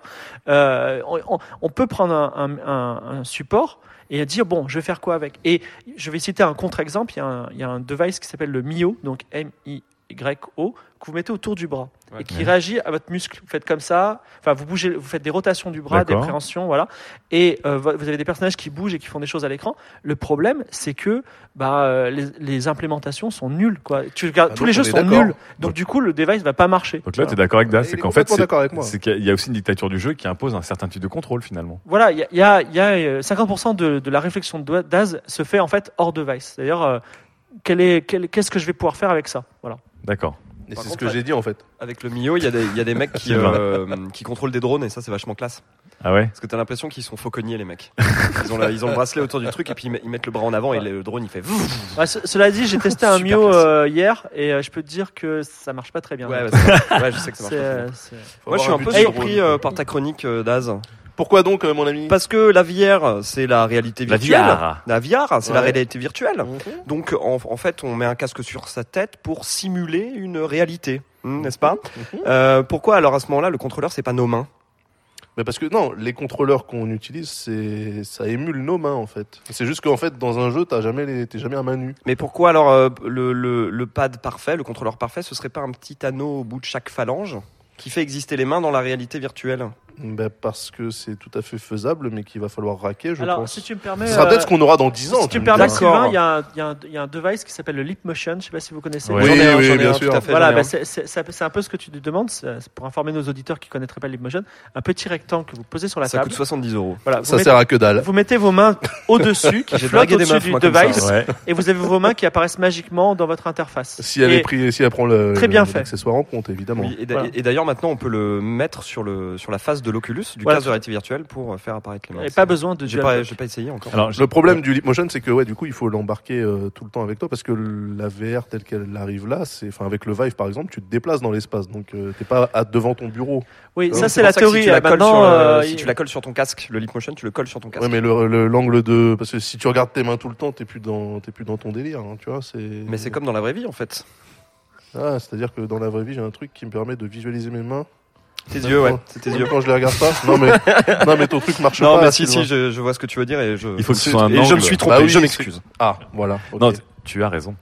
Non, mais- Oui, Tu as, Non, tu as mais raison. Par exemple, il y a, y des finir- jeux, pour il y a finir des un débat comme un il y a- gentleman. Il y, a des jeux qui font en sorte que le Leap Motion bloqué sur le front, couplé avec l'Oculus, fonctionne. Ce sont des jeux où justement tu dois te pencher sur des cartes tactiques et tu bouges avec tes mains. Et comme tu es penché sur, le, Oui, là, sur une le table voit, avec tes ouais. mains, Ouais, voilà, c'est. Avec deux Mais- devices collés au front et, et, lombaire en, fleu, en C'est- flamme. C'est méga relou. Bah évidemment, c'est relou. J'ai une question pour Mélissa qui du coup, parce que Mélissa est censée être, enfin, même elle est censée, est toujours la personne qui, suis, notre suis, hein. caution. qui, qui ne joue pas trop aux jeux vidéo et c'est intéressant parce qu'on a longtemps dit, notamment avec le succès euh, de la Wii et de l'iPhone, qu'on avait enfin trouvé des manières de jouer aux jeux vidéo qui étaient justement pas complexes et pas intimidantes pour les joueurs qui ne jouent pas aux jeux vidéo. Les casus. Les casus. Les Les casus, casus. mais Je n'empêche. suis casu et je mais, l'assume. mais oui, mais voilà, mais qui ont, qui ont révolutionné le jeu vidéo. Daz, d'une certaine manière, demande les mêmes choses en plus complexe, parce que tu, en gros, tu demandes un pad avec plus de boutons qui Mmh. peut se séparer en deux, donc en Mmh. gros, voilà. C'est complexe. Si c'est pas cassé, faut pas le réparer. Hein.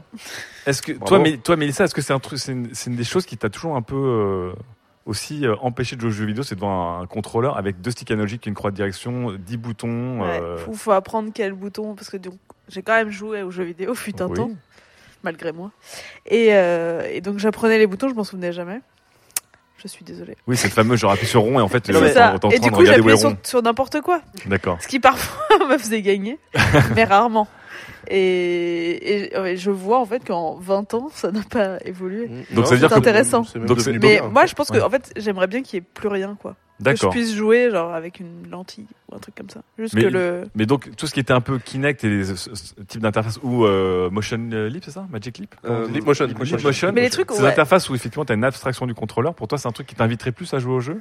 Bah oui, je vous... à un moment j'ai envisagé et après je me suis dit non parce qu'il y a que trois jeux où ça va être intéressant pour moi donc Voilà, j'allais pas- investir dans une console pour ça. C'est le problème en fait. Donc euh, faut juste inventer le Mais, truc où il y a euh, ouais. tout mais- Ouais. et où le device soit minimal. Mais moi, je suis assez d'accord avec Mélissa sur, Ouais. le, sur la complexité des, euh, des, des contrôleurs. Quoi. Ouais. Moi, c'est un gros frein sur Elite, ça. Ouais. Sur Elite Dangerous.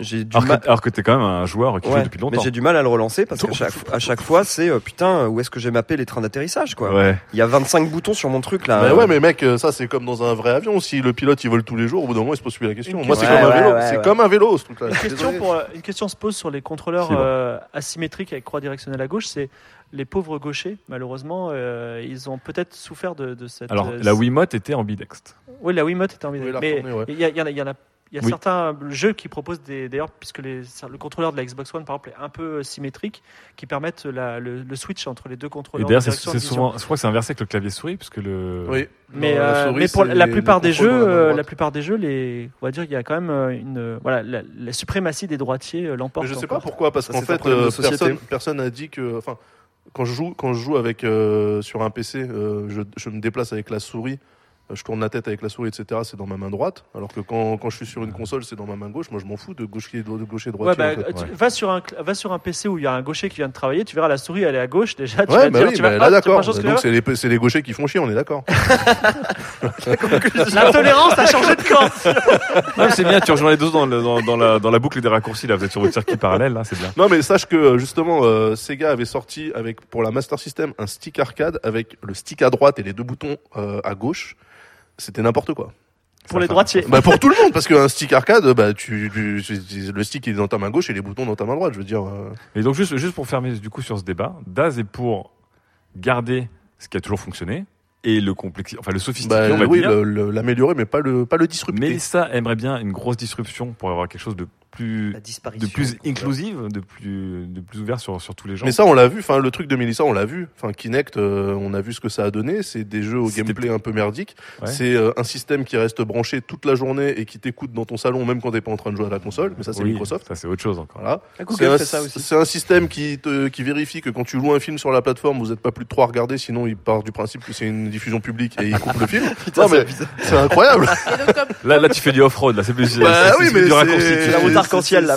l'outil. Non, mais hein. donc, comme pour le premier débat, on pourrait, enfin, il y a quand même quelqu'un qui va le faire un jour ou ça se passe comment? Ou genre vous allez dire bah non, on va, on va Non, en garder fait, notre. c'est vrai, mais ça a euh, raison, on se retrouve un peu sur le premier trucs, débat. euh, nos vieux trucs d'il y a 20 ans. Est-ce que c'est une euh, question de flemme de l'usager à un moment aussi non, mais en fait la techno, quand ils l'ont évoqué, quand ils ont dit euh, Kinect permettra de détecter chacun de vos doigts individuellement, même dans la pénombre, etc., etc., c'était super intéressant. C'est juste que bah, ça marche pas, quoi. Bah, quelqu'un peut Et que les gens, ils ont marche besoin, en quand fait, quand tu joues, quand tu joues, t'as besoin d'un retour haptique. il il y a, besoin- il y a- t'as il y a besoin de besoin, il y a besoin ce qu'on appelle la, la killer app, c'est-à-dire l'application qui va faire en sorte, qui va transcender le, le, le device et qui va faire que tout le monde va l'acheter. Et d'ailleurs, c'est la problématique de base aujourd'hui de la VR. C'est-à-dire que il y a les casques, ça fait envie à tout le monde, mais il n'y a pas l'application Il a qui pas fait que on doit acheter le casque parce que cette application, on Il en n'y a, a pas le besoin. Wii Sport de la, la VR. Voilà. Il y a Elite Dangerous. Oui, je pense pas que ça va, ça va attirer beaucoup de grand public. Mais c'est parce que les gens sont Le idiots. Wii Sport à, à Elite Dangerous, ça c'est du, ça c'est du raccourci. Très bien. On verra en tout cas. Euh, Qu'est-ce qu'on propose aux gens sur le forum pour, pour discuter de cette chronique Euh, bah, quel serait euh, pour vous le, le contrôleur idéal, ouais, sur, Idéal, euh, sur console Donc- et sur PC, un truc qui, qui, qui réconcilie un peu les deux mondes, quoi. Mais qui serait ou complètement, qui partirait sur une autre piste ou qui serait Ouais, complètement ouais, le ouais. même. Soit, soit une évolution de ce qui existe, soit carrément un truc euh, qu'on n'a jamais vu. Et Ok, on fera un petit, on fera un petit sondage en tout cas. voilà, dé- décrivez-le, euh, donnez les specs, euh, qu'on puisse éventuellement le proposer. Très bien. Et surtout, faites des gros raccourcis. Elle en attaque tout de suite la deuxième FAQ. F Deuxième FAQ, les gens commencent à être un petit peu alcoolisés dans la soirée, donc euh, Ils avaient l'air déjà bien attaqués hein, sur la première. Je pense qu'on était, on était bien chaud euh, toute la soirée. Notre deuxième FAQ, euh, c'est une FAQ en mode un peu euh, elevator euh, pitch, c'est ça que, comme ça qu'on dit. Tout à fait. Vous avez quelques secondes pour nous pitcher une startup qui nous donnerait envie de vous donner un million d'euros en premier tour de table. En c'est quoi en, en- en série A de football Série A. Alors qu'est-ce que les auditeurs nous ont proposé comme startup pour lever un million d'euros? On les écoute tout de suite. Le nom, ce serait la Pioléo, les Pioléo. Et euh, le concept, ce serait On va voir du Léo là. hein. On va avoir du Léo. de réunir le plus grand nombre de photographes à un seul endroit précis. Et euh, Ça pitch en- et- ça pitch en temps réel, là. Et- Le pitch est streamé, là. Et il y aurait des jeux vidéo. Ça coûte un million d'euros, ça? millions d'euros. Mais c'est pour les c'est pour les appareils photo. Ouais, ouais, ouais. Oh là là. Et ça ferait de la revente de cartes. Enfin, ça ferait plein de reventes en fait. C'est un petit, un petit endroit où on Allez. ferait du troc et, et des choses comme ça. Trophée le web 2008. Et on euh, et, et on boirait de la Suze aussi. Ça c'est un concept. C'est un vrai concept. Non non mais c'est génial parce qu'apparemment les, les barman ils avaient jamais servi de la Suze. Et, et du coup, du coup, ils m'ont mis une triple Suze parce qu'ils savaient Ah, pas du tout la servir Tout euh, pour le prix en fait. d'une Suze. Un million d'euros, un million d'euros. Il y a un concept. Ok. Alors, euh, je suis un, je suis ingénieur du son pour des groupes de musique et je tourne souvent en province. Et je pense qu'il faudrait une sorte Hiring for your small business? If you're not looking for professionals on LinkedIn, you're looking in the wrong place. That's like looking for your car keys in a fish tank. LinkedIn helps you hire professionals you can't find anywhere else, even those who aren't actively searching for a new job but might be open to the perfect role. In a given month, over 70% of LinkedIn users don't even visit other leading job sites. So start looking in the right place. With LinkedIn, you can hire professionals like a professional. Post your free job on linkedin.com/people slash people today. de Yelp pour euh, les lieux où les musiciens euh, jouent. C'est-à-dire qu'on pourrait noter le fait qu'ils nous ont bien accueillis, si la sono était bien, et ça permettrait à tous les groupes de savoir les endroits cool dans toute la France pour pouvoir Ça aller jouer. marcher, ça. serait une sorte de, réseau social pour les groupes de musique et les lieux qui euh, accueillent des groupes de musique. Euh, je fais une entreprise qui met en relation euh, les animaux avec euh, leurs euh, futurs propriétaires. Ouais. Un truc associatif avec euh, genre la SPA qui met en place euh, euh, des profils Facebook sur euh, leurs animaux et euh, qui doivent draguer en fait des gens sur Tinder. Alors, en fait, on a un concept génial. On va permettre aux mecs de louer leurs meufs ou aux, meufs de louer leurs copines, leurs copains. pour, euh, pour pas cher. C'est un peu le Uber de la, de la baise, en fait, tout simplement, tu vois. C'est- Et je pense qu'on l'appellerait Baiseo. C'est plutôt le Airbnb de la baise. qui marche top, comme euh, Tip of My Tongue sur Reddit, sauf qu'elle a toutes les réponses et tu peux lui dire n'importe quoi, genre euh, ouais tu sais cette chanson qui fait genre nan nan nan, et elle te fait ouais c'est celle-là, et tu fais oui merci l'appli, et on l'appellerait genre euh, bout de la languéo. Oui, euh, alors c'est une idée de mon frère, Max Mammouth, qui est formidable, et il avait une idée, il voulait faire cette start-up et il l'a pas faite. En gros, euh, ça s'appelle Bullshit Express, et c'est un prestataire de service. T'es en retard, t'es dans la merde, t'as trompé ton mec ou ta meuf, t'as une galère. Tu appelles Bullshit Express et tu dis les gars, tu leur pitches la situation et ils te trouvent en 10 minutes une solution pour que tu puisses faire un bon mytho qui marche vraiment bien. Ah, en fait, euh, j'ai créé une société avec euh, Monsieur Hervaux euh, sur euh, la nuit debout. On a appelé, en fait, on a une commission avec euh, Hervaux. On s'est appelé la grosse commission et il y a moyen de se faire énormément de pognon. Euh, tout ça avec le caca des gens qui est étalé sur la place de la République tous les jours. Euh, une application qui te permettra de combiner ton besoin alimentaire, tes meilleures recettes et ce qu'il y a dans ton frigo. Euh, Ah, ça, donc, euh, c'est bien, ça. alors, donc on fait une start-up euh, sur les vins rosés. Ça s'appelle Vineo Roseo. donc, le but en fait, c'est l'ubérisation du vin rosé, tout simplement. C'est quoi l'ubérisation du vin rosé? L'ubérisation du vin rosé, c'est-à-dire que n'importe quel particulier peut produire du vin rosé pour l'amener directement chez vous. Et oui. Et on a besoin d'un million d'euros. C'est du livre-jeu illustré en numérique natif. Et vraiment faire du livre interactif. Et le, le faire vraiment beau et faire du livre-jeu comme il devrait être fait en 2015. Alors que pas un portage euh, de ce qu'on a fait euh, il y a 20 ans, mais euh, Il y a faire un an. vraiment avancer l'ergonomie en 2015. Je sais pas, peut-être une plateforme qui mettrait en relation des scénaristes et des dessinateurs pour faire de la bande dessinée. Ah, c'est pas mal. En fait, ça serait une start-up pour quand tu vas dans un magasin et que t'as pas de quoi t'acheter un truc, que tu, au lieu de le prendre en photo et te dire ah bah ouais, euh, je le prends en photo comme ça, je me rappelle. En fait, ça te tag le l'objet que tu veux et comme ça après t'as des offres promotionnelles dès que tu dès que t'en as envie. Ah ouais, Euh, Amazon, la je veux bien conciergerie sur, euh, sur Facebook. C'est quoi? Vas-y, euh, développe. C'est euh, genre par exemple tu as besoin de tout, genre euh, une pizza, un, un hôtel ou un billet de train et, euh, et tu demandes ça hein, sur le chat Facebook. En fait, je suis en train d'organiser, un, enfin de créer avec un pote, donc on est vraiment dans les premières étapes, un projet pour euh, préparer son, euh, son voyage autour du monde et euh, qui permet de- d'organiser et de centraliser toutes les informations.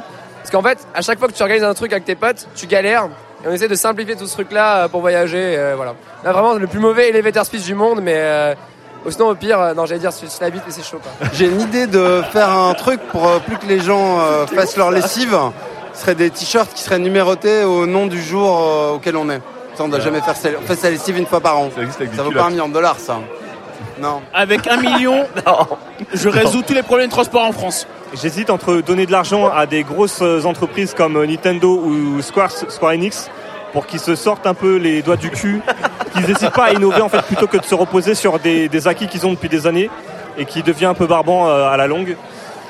Un truc avec les mamans, ça marche bien en ce moment, un truc avec les mamans. Milfeo. Euh, à base de beaucoup d'Instagram, avec des concours et des poussettes à blog. gagner. C'est un blog, quoi. Un blog. Un million d'euros de Un million poussettes. d'euros. Un million d'euros. ça marche bien. c'est quand tu par pense que là, on est à une ère où, mine de rien, les devices nous permettent maintenant d'avoir autant de la réalité augmentée ou de la réalité virtuelle, ainsi que des retours haptiques qui peuvent être assez intéressants. Alors, il y a déjà des trucs qui existent, mais je pense que tu vois, sous version t'as, en public, ça peut être sympa. Mais non, mais moi je suis. Je sais très bien que ça marche pas quand tu lances ta boîte.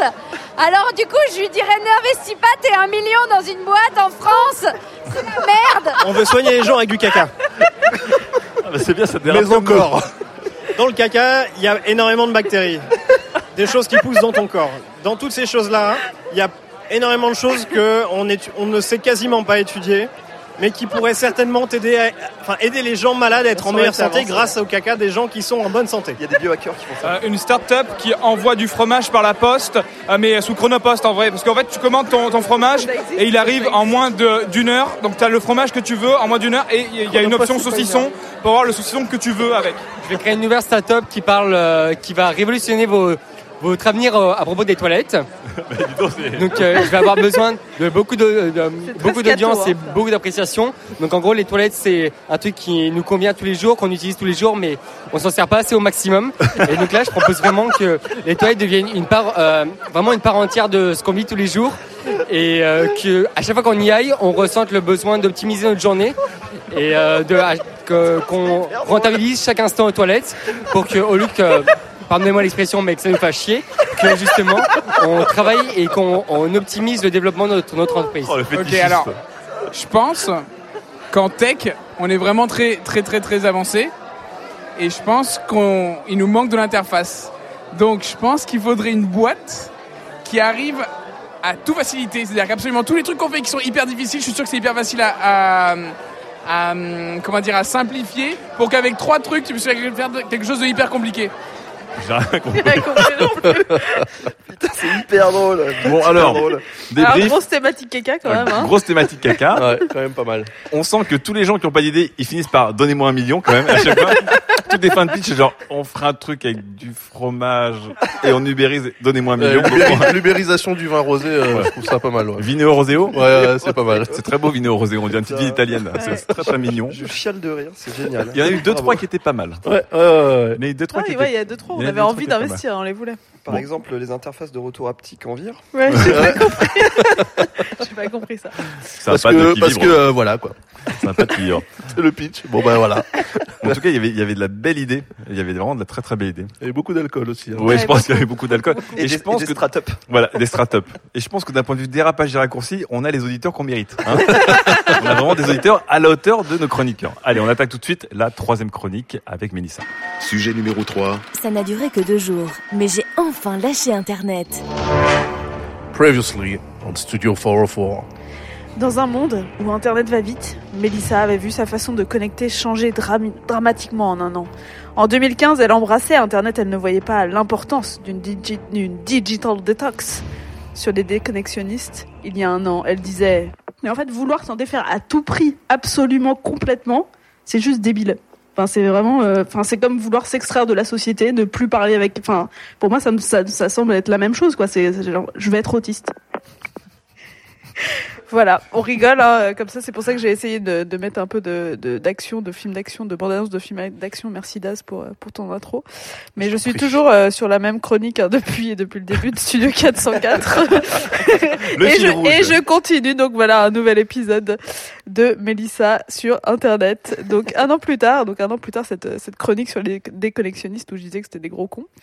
Euh, En je dis- eh ben, il a fallu se rendre à l'évidence parce que j'aime toujours Internet, hein, ça reste ma vie, vous inquiétez pas, j'ai pas changé. Mais j'ai frôlé la situation où j'allais dire Internet, j'en ai marre. Et Oh c'était pas seulement après un tweet de Daz. Euh, je me suis- il y a eu un moment en fait j'ai eu besoin de faire l'autiste euh, précisément parce qu'en fait ce que je critiquais euh, il y a un an hein, donc euh, quand tout le monde en fait offrait ou faisait des cures il y a trois ans vous savez ce grand moment où tout le monde dit non mais ça internet ça peut être dangereux enfin c'était votre mère et je sais pas qui mais Ouais. pas grand monde ici mais en tout cas moi je disais non mais attendez on s'en fout on n'a pas besoin internet c'était pas très intense pour moi il y a trois ans j'y vivais c'était parfait j'adorais ça et en fait aujourd'hui après dix ans d'internet hardcore j'avais besoin de souffler Hardcore. hardcore internet. Bref, comment en est-on arrivé là, ma bonne dame? Eh ben, vous le savez déjà. Hein, mes journées, je vous les ai déjà racontées 45 fois dans Studio 404. euh, comment je vais sur ma boîte mail à 7 heures du matin. Comment je vais sur Twitter, mais pas encore sur le Snapchat de Fibre parce que ça c'est vraiment trop dur à 8 heures du matin. Euh, euh, après, j'arrive au bureau et là, je passe toute ma journée sur Internet et après, je continue encore le soir. Et puis après, il y a les Slack de 404 à minuit 32 et à 4h39 parce que Daz est encore connecté. Bref, et un jour, je me suis dit, oh putain. Il fait des notifs, il fait des ad group à 4h du mat cet Ça, j'ai rendu ma chronique. Ah bah ouais, t'es bien en retard. Euh, Bah, et- merci. Mais tout ça résume un grand truc que nous avons tous ici, le fear of missing out, le FOMO, FOMO. dont je suis atteinte aussi, mais jusque-là, je le vivais assez bien. En gros, on peut dire que si je comptais mes heures sur Internet, clairement, je fais beaucoup d'heures sup, mais, bah ouais. mais j'aime ça, hein, comme euh, tout cadre sup euh, qui adore son travail. Donc entre 2007, 2007 date à laquelle j'ai vraiment commencé à être sur Internet, blâme-moi, et aujourd'hui, tout a changé. Et moi aussi, j'ai changé. Donc j'ai pas lu toutes les études hein, sur l'attachement qu'on a à notre portable, à Internet, et ce que ça fait à notre cerveau, parce qu'en fait, euh, elles, disent tout, euh, tout et son contraire. J'ai juste ressenti un besoin, il fallait que je fasse une pause. Mon corps m'a dit si tu te retrouves encore une fois à ne pas savoir ce que tu voulais faire là quand tu as changé d'onglet et que tu scotches depuis 10 minutes, je débranche ton cerveau. Vous avez tous vécu ce moment. Oh oui. Même les textos, en fait, j'en avais trop, je recevais des textos, j'avais envie de jeter mon iPhone, j'étais genre, mais arrêtez de me parler, vraiment. Et puis, en plus, il y a l'actu, hein, parce que qui est déprimant, des attentats à Bruxelles, à Istanbul, euh, partout dans le monde. Et puis, il y avait Roland Garros qui se passait sous la pluie, Oh, c'est un peu mon drame personnel. Tout à la fois, quoi. Tout, la météo, tout. Bref, j'en pouvais plus, je, je recevais des notifs, des messages, des trucs de l'âme, des trucs de fibres, des trucs de, enfin, vous, tout, j'en pouvais plus. Même nous Même vous, même vous, j'en pouvais plus. Surtout nous, je dirais. JPP de nous. JPP de vous. Bienvenue donc dans un nouvel épisode de Queen of Connect. Mélissa en avait marre des hoax, des vidéos de chats, de la triste actualité, du trolling de Daz. Elle était en overdose d'internet. Elle avait bien vu les cures pour arrêter, mais pas nous pour un sou, elle décidait simplement de passer en mode avion. Brendan essayait de la consoler, mais il était trop occupé à prendre soin de son réputation. Alors Melissa s'est retrouvée seule à nouveau face à son device. Heureusement, Kevin allait lui proposer de partir en week-end. Et là, elle tenta ce qu'elle avait toujours renoncé de faire. Parce qu'elle trouvait ça un peu what the fuck. Elle allait se déconnecter et passer en mode avion. Elle vit à quel point la vie pouvait être calme et paisible. Alors, c'est Fibre qui fait les voix derrière. C'est quoi ce cœur moyenâgeux? C'est Tomb Raider. Mais ses amis autour d'elle, dans cette maison au bord de la mer, étaient rivés à leur téléphone au petit déjeuner. Elle ouvrit un livre et sentit qu'elle était plus forte qu'eux. Elle ne touchait plus sa poche frénétiquement par peur d'avoir perdu son téléphone. Elle réfléchissait, elle s'oubliait. Ses amis étaient sur Snapchat, se taguaient sur Instagram et Facebook. Il fallait que leurs vacances aient l'air belles. Mais elle, le dimanche matin, elle ne pouvait pas cacher à Kevin qu'elle aurait bien voulu savoir s'il ne s'était rien passé dans la nuit sur Internet. Mais tout allait bien, elle profitait de sa journée, ça passait plus lentement, elle pouvait tranquillement regarder le soleil et réfléchir. Elle avait l'impression de gagner du temps, de revenir à des choses simples. Elle oublia son portable en allant à la plage, ne le prit pas non plus pour aller en boîte. La vie s'est calmée deux jours, puis Queen of Connect est revenue à la réalité. J'ai une vidéo de Fibre avec une harpe en train de faire les voix derrière. Entièrement nu. C'est la musique de Tomb Raider, les mecs. Et donc, euh, bah, au bout de deux jours, qu'est-ce qui s'est passé? Bah, écoutez, euh, franchement, je m'étais un peu déshabituée à mon téléphone, mais il y a eu la dure, le dur, la dure, euh, le retour à dur retour à la réalité. Bon, là, elle dure, on va dire. Voilà. Un genre. Euh, là, ça a été, là, ça a été vraiment très compliqué quand j'ai enlevé le mode avion. Donc, je m'étais donné une deadline qui était le dimanche à 22h. Je l'avais passé le vendredi à 22h. Euh, j'ai vraiment, au début, je regardais un peu les minutes, genre vers 21h, je me disais, est-ce que, machin. Et en fait, je l'ai, je l'ai activé à 23h, en fait. J'ai tenu, j'étais en train de discuter dans les, dans les embouteillages pour revenir du week-end avec quelqu'un de, de Adidas qui me parlait de sneakers. Bref, euh, Très bonne personne. J'étais à la fois donc stressée et excitée euh, parce que je me disais ok je vais avoir plein de nouvelles de tout le monde ça va être cool et je vais retrouver internet ça va être un peu cool quand même. Euh, j'ai eu plein de messages et j'étais un peu stressée mais en fait ça m'a pris 15 minutes de répondre aux gens avec qui je devais vraiment discuter. Les autres pff, s'en foutaient. Euh, mais le plus flippant en fait c'est Facebook. Parce que Ah ouais, pourquoi Facebook? Facebook m'avait envoyé 5 mails en me disant Mélisa, vous avez 8 notifications, 2 messages et 3 pokes. Puis le dimanche matin, Mélissa, vous avez 10 notifications, 3 messages et 4 pokes.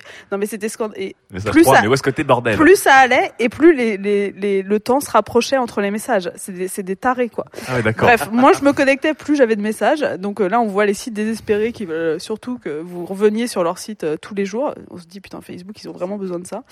Euh, ce qui était aussi un peu chiant c'est les textos répétés des potes qui sont pas habitués à ce qu'on réponde pas euh, dans Ouais. les deux heures. Ça c'est vraiment vraiment très dur. Ou la meilleure amie qui dit le lundi mais t'as pas vu ce que j'ai fait de mon week-end sur Instagram? Non j'ai pas vu du coup. Ah ouais, ce point-là. Ouais, et là on se rend compte de voilà, de ça c'est notre vie. C'est c'est les gens sont habitués à ce qu'on soit là, dispo, connecté. Et donc en fait là je, je suis juste retournée en 2008 mais j'avais l'impression d'être retournée 50 ans avant. Et en fait euh, je l'ai bien vécu parce que Ah, donc tu l'as bien vécu. je l'ai très bien vécu parce que c'était pas grave en fait. J'ai rien manqué. Enfin après si euh, si j'avais eu ça avait été le 13 novembre, je pense que là ça aurait été un peu plus grave Oui. clairement. Euh, mais j'avais quand même juste prévu euh, prévenu mes boss au cas où parce que bon, je leur dis je leur ai dit je suis pas là, je suis vraiment vraiment pas là. Ils m'ont dit 48 OK, t'as le droit de pas être là pendant 48 heures. Si j'avais fait ça pendant une semaine, bah c'est les vacances hein, mais ça j'ai décidé que je le ferais pas pendant les vacances. D'accord. Bref, ce que j'ai appris, c'est que je tenais plus mon portable, je consultais moins mon portable et que je l'avais pas dit à mes potes et c'était très bien parce que comme ça ils sont habitués à ce que je réponde moins en deux heures, parce qu'ils Mhm. étaient habitués à ça. Et surtout, j'étais contente de revenir sur Internet. Ah. J'avais perdu le truc pour lequel j'étais partie. Enfin, j'ai retrouvé le truc pour lequel j'étais partie. C'est-à-dire que j'avais envie de retourner. Et j'avais envie d'y retourner, mais intelligemment, pas juste en étant frénétiquement sur les réseaux, en ouvrant les mêmes trucs. Parce que, mine de rien, ne pas activer les mêmes applis chaque jour sur votre smartphone ou sur votre site, euh, enfin sur Internet euh, avec vos favoris, mine de rien, vous perdez presque le réflexe. C'est Ouais. vraiment, vous le savez, vous, vous avez des réflexes avec votre pouce sur votre téléphone.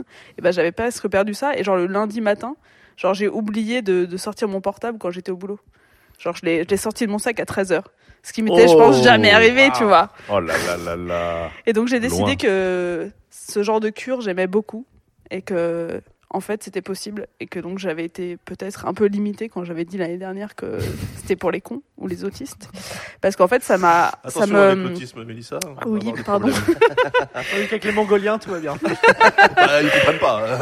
non mais Ah. non mais c'est c'est c'est un happy end de Queen of Connect parce que si tu veux ça, ça, ça s'est vraiment vraiment bien passé donc je vous propose pour le prochain épisode de Queen of Connect je vous raconterai mon test de trois cures que j'aurais mis en place la cure Ramadan Oh là Pas d'internet le soir pendant un mois. La journée c'était clairement pas possible avec mon travail. Ah, donc tu as un Donc, ramadan, c'est un ramadan à l'envers, en Oui. fait. Ok, dans Ou la Rama. cure Fridaywear. Donc là je m'oblige à commencer à enlever les notifications le vendredi pour me défaire de mon téléphone pendant le week-end. Pas mal, Où pas je mal, passerai ça, c'est intéressant. progressivement en mode avion. Je vous rappelle que Fibre fait de la flûte traversière dans le fond. Là. de la harpe. Et la dernière cure, la cure pas belle en maillot. Une semaine sans réseaux sociaux pendant mes vacances à la plage, mais avec le reste de l'internet donc. Ah, mais pas de réseaux sociaux. Mais juste pas de réseaux sociaux comme ça, les gens ne voient pas que je suis belle en maillot en vacances. Tu vois. Ah, d'accord. Voilà. mais toi non plus, donc tu vois pas euh, Trois formules. Genre, on a envie que tu les testes en tout cas. rendez-vous dans le prochain épisode de Queen of Connect. Et là, t'as le compte à rebours vers le prochain épisode de. Si tu changes pas, Netflix te, te fait binge-watcher la suite de Queen of Connect. Quelle belle série euh. Ouais, franchement, je l'aime beaucoup. Bah, c'est pour ça que je la fais un peu depuis 4 ans sur Studio 404, vous savez. Que de rebondissements. Alors, du coup, tu es revenu sur tes pas. Tu ça. as admis ta faute et tu t'es dit que. Alors, le, le mot est toujours aussi dégueulasse, digital detox, mais qu'en tout cas. À petite de- dose, en fait. Faire de la slow food, du slow internet, des choses comme ça, ça marche. Parce que ce que je disais, euh, pas dans cette chronique-là, mais dans une chronique en 2013, je C'était crois. la saison 1, épisode 3, je crois. Voilà, ce que je disais, c'était euh, ouais, mais en fait, c'est tellement compliqué de tout arrêter pendant les vacances, donc d'enlever les applis, euh, de défaire les notifs, de machin et tout, que je voulais pas me prendre la tête pour ça. Genre, euh, alors qu'en fait, je pouvais tout passer en mode avion, parce que je voulais garder les, le téléphone à l'époque. Donc, on en revient à. En fait, c'est- t'avais la flemme. Et c'est- J'avais la fallait une flemme. solution simple qui était le mode avion. Et là, le mode avion, mais le truc, c'est que ça t'enlève vraiment, genre, s'il y a une urgence, tu le sais pas quoi, vraiment. C'est marrant parce que c'est quelque chose qui revient beaucoup de et s'il y a une urgence? On s'en fout. On s'en Bah. fout. Est-ce que, alors, du coup, cher chroniqueur, alors évidemment, Fibre a levé la main et il m'a fait déjà un signe 3 pour dire j'ai 3 points. Deux, apparemment. Ah, plus, non, 3. 3, 3, et 3 points. Trois points. Qu'est-ce que vous pensez de, de ce revirement de situation dans notre série euh, Netflix Queen of Connect et euh, qu'elle a enfin euh, trouvé euh, l'intérêt de raviver sa flamme par Internet en créant du manque. un Dans les starting blocks, putain. Non, vas-y, non, vas-y, alors, vas-y, il, a- vas-y, Fibre, vas-y, il a vas-y. posé sa harpe, il a enlevé sa toge et c'est bon. Sa feuille de vigne. Sa feuille de vigne et il veut parler. Non, mais d'abord, d'abord une illumination. Oui. C'est-à-dire qu'à Slate, en fait, c'est un groupe de psychothérapie pour obsessionnels. Et il y, a- il y en a une, c'est les pattes. burn-out. L'autre, c'est euh, une maman euh, qui a des problèmes. Euh, euh, et elle, c'est la connexion. C'est-à-dire que pendant Le mec, 5 c'est ans, on va voir pattes. ça. Il y en a un autre, c'est Game of Thrones. Voilà. Et, et euh, Mélissa, en fait, elle a ce problème on de la parle donc connexion. de quelqu'un qui Et- fait des Snapchat toute la journée et, qui dit non mais là j'en peux plus, je fais des burn-out. à, à- à tra- Genre, à tra- tu et à fais la même travers, chose chaque à jour. travers sur ces Snapchat. chroniques, en fait, elle se dit la connexion de ça. Bon, bon écoute, c'est c'est très Elle l'a intéressant. tué. Ah, Bon, bref. Donc, sinon, euh, moi, je là. fais des petites mini-cures de déconnexion. C'est-à-dire que. Ah bah voilà. De 2-3 secondes à peu près. non, Entre non, deux non, non, snaps. non, non, disons Donc que. le mec, le mec Des fois, je, troll et je après il dit cligne je de fais l'œil. pareil. Parfois, je cligne de l'œil, ça fait beaucoup de bien. Non, non. De la même façon que j'essaie désespérément de réguler ma bouffe, euh, j'ai j'ai un peu ralenti ma connexion. C'est-à-dire Ah. que j'ai supprimé les notifs. Ah, d'accord. Voilà. Donc je suis, je vis sans notifs. Je pense qu'on va en parler parce que c'est vrai que c'est un des Voilà, c'est un peu le moyen de, de vivre allégé, mais euh, difficilement. Sinon, il y a un truc qui marche très bien avec moi, c'est euh, l'argent. C'est-à-dire que, c'est-à-dire que quand je suis dans un pays étranger qu'il faut payer pour la bande passante, c'est sûr que je, je regarderai pas. Voilà. Et également un autre système, c'est a longtemps j'ai eu un téléphone un peu pourri et je voulais pas m'en acheter un mieux. Et du coup, tu peux pas avoir euh, un million de de- d'applis qui Ouais. marchent bien dessus. Et ça, c'est un bon moyen. Souvent, les pauvres Oui, mais là- malheureusement là- sont là- moins connectés. Là, t'as un téléphone. Là, t'as un téléphone. Ah ouais, ouais, génération. ouais, ouais, ouais. C'est pour- que pour Snap. Donc en fait, t'es t'es riche et t'es malheureux, en fait, c'est ça Non, ça va, moi, je vis bien, j'ai pas de psychothérapie sur ce point-là à faire. Et euh, Aussi.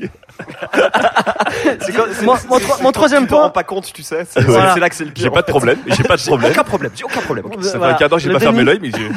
Mon, Troisième point, c'est que euh, euh, je, euh, je trouvais pas trop l'intérêt de la déconnexion, mais quand je me déconnecte, je trouve que le monde est vraiment euh, très chiant. Voilà, il est beaucoup moins dense que le monde euh, en- avec l'internet, si tu veux, parce qu'avec l'internet, on a beaucoup de tweets, beaucoup d'infos, on peut cliquer Ah, c'est sur des sûr qu'il est articles. moins dense, ouais. On a toujours un œil sur la réalité qui se passe, et tout d'un coup, quand on enlève cette phase, on est obligé de regarder autour de nous. Ben, c'est ouais, nul. c'est un peu moche, quoi. Voilà. Il se passe pas grand chose. Ok, très bien. Donc, euh, est-ce que quelqu'un a un, avis sur. euh, Oui Oui, alors Daz. Alors c'est dommage qu'on fasse pas un, un podcast filmé parce que là on ne voit pas hausser les sourcils devant cette chronique. C'est vrai que t'as haussé les sourcils, là, euh, niveau, euh, Ouais. niveau Daenerys, hein. Ouais, ouais, ouais, ouais, là, suis. Euh... Niveau c'est comment dire? Je comprends le point, si tu veux. Attends, de Milsa ou de Fibre Bah des deux du coup, parce qu'il est finalement avec sous son il est d'accord avec elle. Donc, euh, Ouais. Euh, mais en fait, vous me faites penser à des enfants qui s'empiffrent de chocolat et après qui ont mal au bide. Oui. Et moi, ces enfants-là, je leur mets une balayette en leur disant t'avais- t'a- t'avais qu'à pas manger beaucoup de chocolat en fait, tu vois. Ah, C'est le- l'éducation par, par Daz, ça doit être Ah sympa. bah ouais non mais ça va être sec mais attention non mais parce que en fait c'est super c'est super Sa fille, facile elle doit saigner de la hanche. ouais mais non mais ma fille justement elle a pris deux balayettes maintenant elle fait plus n'importe quoi tu vois. ou en tout cas quand elle s'empiffre eh ben, elle me le dit plus voilà, Voilà. non mais en fait c'est ce côté euh, compulsif tu vois genre euh, il faut absolument rester connecté tout le temps répondre dans la seconde aux SMS etc moi là hier tu m'as parlé euh, sur Slack bah j'étais pas devant mon truc je l'ai vu le lendemain matin voilà Oui, j'ai vu ça, j'ai vu, hein. tu vois Mais j'ai vu que tu l'as vu que le lendemain matin. non mais je veux dire c'est dommage que c'était pour la chronique pour aujourd'hui. ouais, résultat, on l'a fait, c'est pas le problème. Non, ce que ce que j'arrive pas à comprendre, c'est euh, pourquoi est-ce que vous, vous euh, finalement vous mettez une telle pression pour exister. C'est pas exister. euh, Moi, moi, je partage le FOMO en tout cas. C'est pas forcément exister, mais d'un point de vue consommateur, j'ai beaucoup de mal à, bah, enfin, à, oubli- à laisser passer quelque chose. non mais t'es capable de donner des abacs sur le délai de réponse au texto que, que tes potes t'envoient. Je veux dire, moi j'ai jamais fait ça de ma vie. Je sais même pas Oui. si je réponds dans l'heure ou la demi-heure, je m'en fous en fait. Oui. Mais toi, tu, toi, tu restes un rock de stabilité et de. Mais non, mais c'est juste, je sais pas. Enfin, j'ai l'impression d'être le seul type un peu sensé dans ce monde. De, Et- pas freelance. C'est ce que tu- ça, c'est Non, la mais- série de Daz. Ça, Non, c'est mais- la, la comédie de Daz. Toi, C'est tu- le seul mec je, sensé de ce je monde. répondais pas au taquet, j'ai juste des potes qui pensent qu'il faut répondre au taquet. Ouais. Mais bah, ces potes-là, moi je te jure, ils m'envoient deux textos, ils comprennent que ça sert à rien Non, mais Daz, Mélissa, hein. elle est journaliste. Non, mais Nous, on est freelance. Je veux dire, euh, répondre, ça, ça, a une- ça a un autre impact, répondre à ce qui arrive sur notre téléphone. Mais parce que moi je travaille pas peut-être. J'en sais rien, mais t'es dans une cogip. C'est pas, c'est pas Non, mais pareil. toi, en Bah plus, ouais, ça veut dire que moi quand je sors du taf, je suis plus au taf. Donc euh, les 800 mais- mails que j'ai à lire, je les lirai sur mon temps où je suis payé pour Bah le faire. voilà, bah, on est d'accord. Oui, mais toi, Bah, dans les ta journalistes. cogip, ton- ta cogip, c'est pas genre être au taquet en permanence et être sur Internet toute la journée. C'est vrai de que- fait, tu l'es. C'est vrai que Mais, Mélissa, Mélissa, son bah, job, c'est quand mon même job, de. c'est ça. Genre, mon job La raison de, m'impose plus, bah, raison de plus d'être pour. là à euh. C'est-à-dire que tu peux encore plus facilement identifier ton job et faire en sorte de pas travailler quand t'es pas au travail. Oui, Oui, mais, après, tu, tu as l'argument actu qui dit genre, et s'il se passe un truc? Moi, je, je me souviens que pendant l'émission Cyprien, euh, elle regardait son, son téléphone pendant l'émission Cyprien, et moi je l'ai observé parce que j'espionne tout ce qu'elle fait, je me méfie d'elle. elle était en train de regarder un mail sur les Panama Papers. la gratuité est totale. Elle était en train de regarder un mail sur les Panama Papers et le truc, elle était, elle était, elle était faire le lendemain. Et je sais qu'elle était en stress total parce qu'il y avait un gros truc qui se passait demain et euh, ça allait toucher toutes les rédactions. Donc je veux dire, quand, quand tu es journaliste, quand t'es pas au boulot, t'es au boulot. C'est vrai. Sylvain, on t'a pas entendu à pas rigoler depuis tout à l'heure parce qu'il y a beaucoup de choses marrantes quand même. Ce petit être traître. Euh, non, moi, Mélissa, elle a avancé un argument qui a failli me convaincre pour la digital detox, c'est Ouais. le retour à Internet. Ouais. Retrouver le plaisir de se Raviver reconnecter. la flamme du couple. Ça, c'est vraiment le truc, euh, je pense, euh, qui pourrait me convaitre. Mais moi, j'ai développé une, une capacité à faire fi du FOMO. Je suis un maître zen À de faire fi du FOMO. Faire fi du FOMO. ouais. C'est ma, série à moi. et euh, je suis un maître scène de la notification et de, et de parfois maintenant quand j'ouvre mes notifications sur Facebook, il y a certaines notifications sur lesquelles je ne clique pas. Oh. Et ouais, j'y ça, je le Et faisais ouais. déjà en fait. Voilà. Et maintenant, j'avais fait une chronique sur les notifications qui remplacent les applications, où on peut interagir directement dans le panneau de notification d'Android. Et c'est ce qui va être fait dans les prochaines versions d'iOS aussi. Bah voilà. Et ben là, je suis sur Android N, qui n'a pas encore de nom, Android Nigger. Attention, euh, c'est- Non, mais c'est les internautes qui ont proposé, tu sais. Ah oui, mais j'espère qu'ils sont noirs. Et, euh, et donc je suis sur la bêta là parce que j'ai un Nexus et euh, et ouais. Et, euh, Et c'est juste pour dire ça. Et ouais, et ouais, je voulais juste le dire, c'est tout. J'ai pas d'autre chose à dire. Non, si il y a les noti- il y a le- on, on interagit directement dans les notifications et ça c'est génial. J'ouvre plus les les applis et du coup je vois plus ce qui se passe euh, dans les applis. Donc, ça Donc t'amène à toi j'interagis de- juste avec les notifs. Ça à toi de couper un peu dans le gras. Quoi. Voilà, c'est ça. Alors, un, un point intéressant que Mélissa a soulevé dans sa chronique, c'est que ce qui lui a aussi permis de réaliser peut-être ce qu'elle était en train de faire et comment les gens vivaient, c'est qu'elle était quand même avec des gens qui eux sont aussi des obsédés euh, du net, des applications, des notifs. Il faut changer d'amis. Et hein, est-ce que, est-ce que du coup, mais ça je veux bien que tu reviennes dessus et peut-être que vous allez rebondir.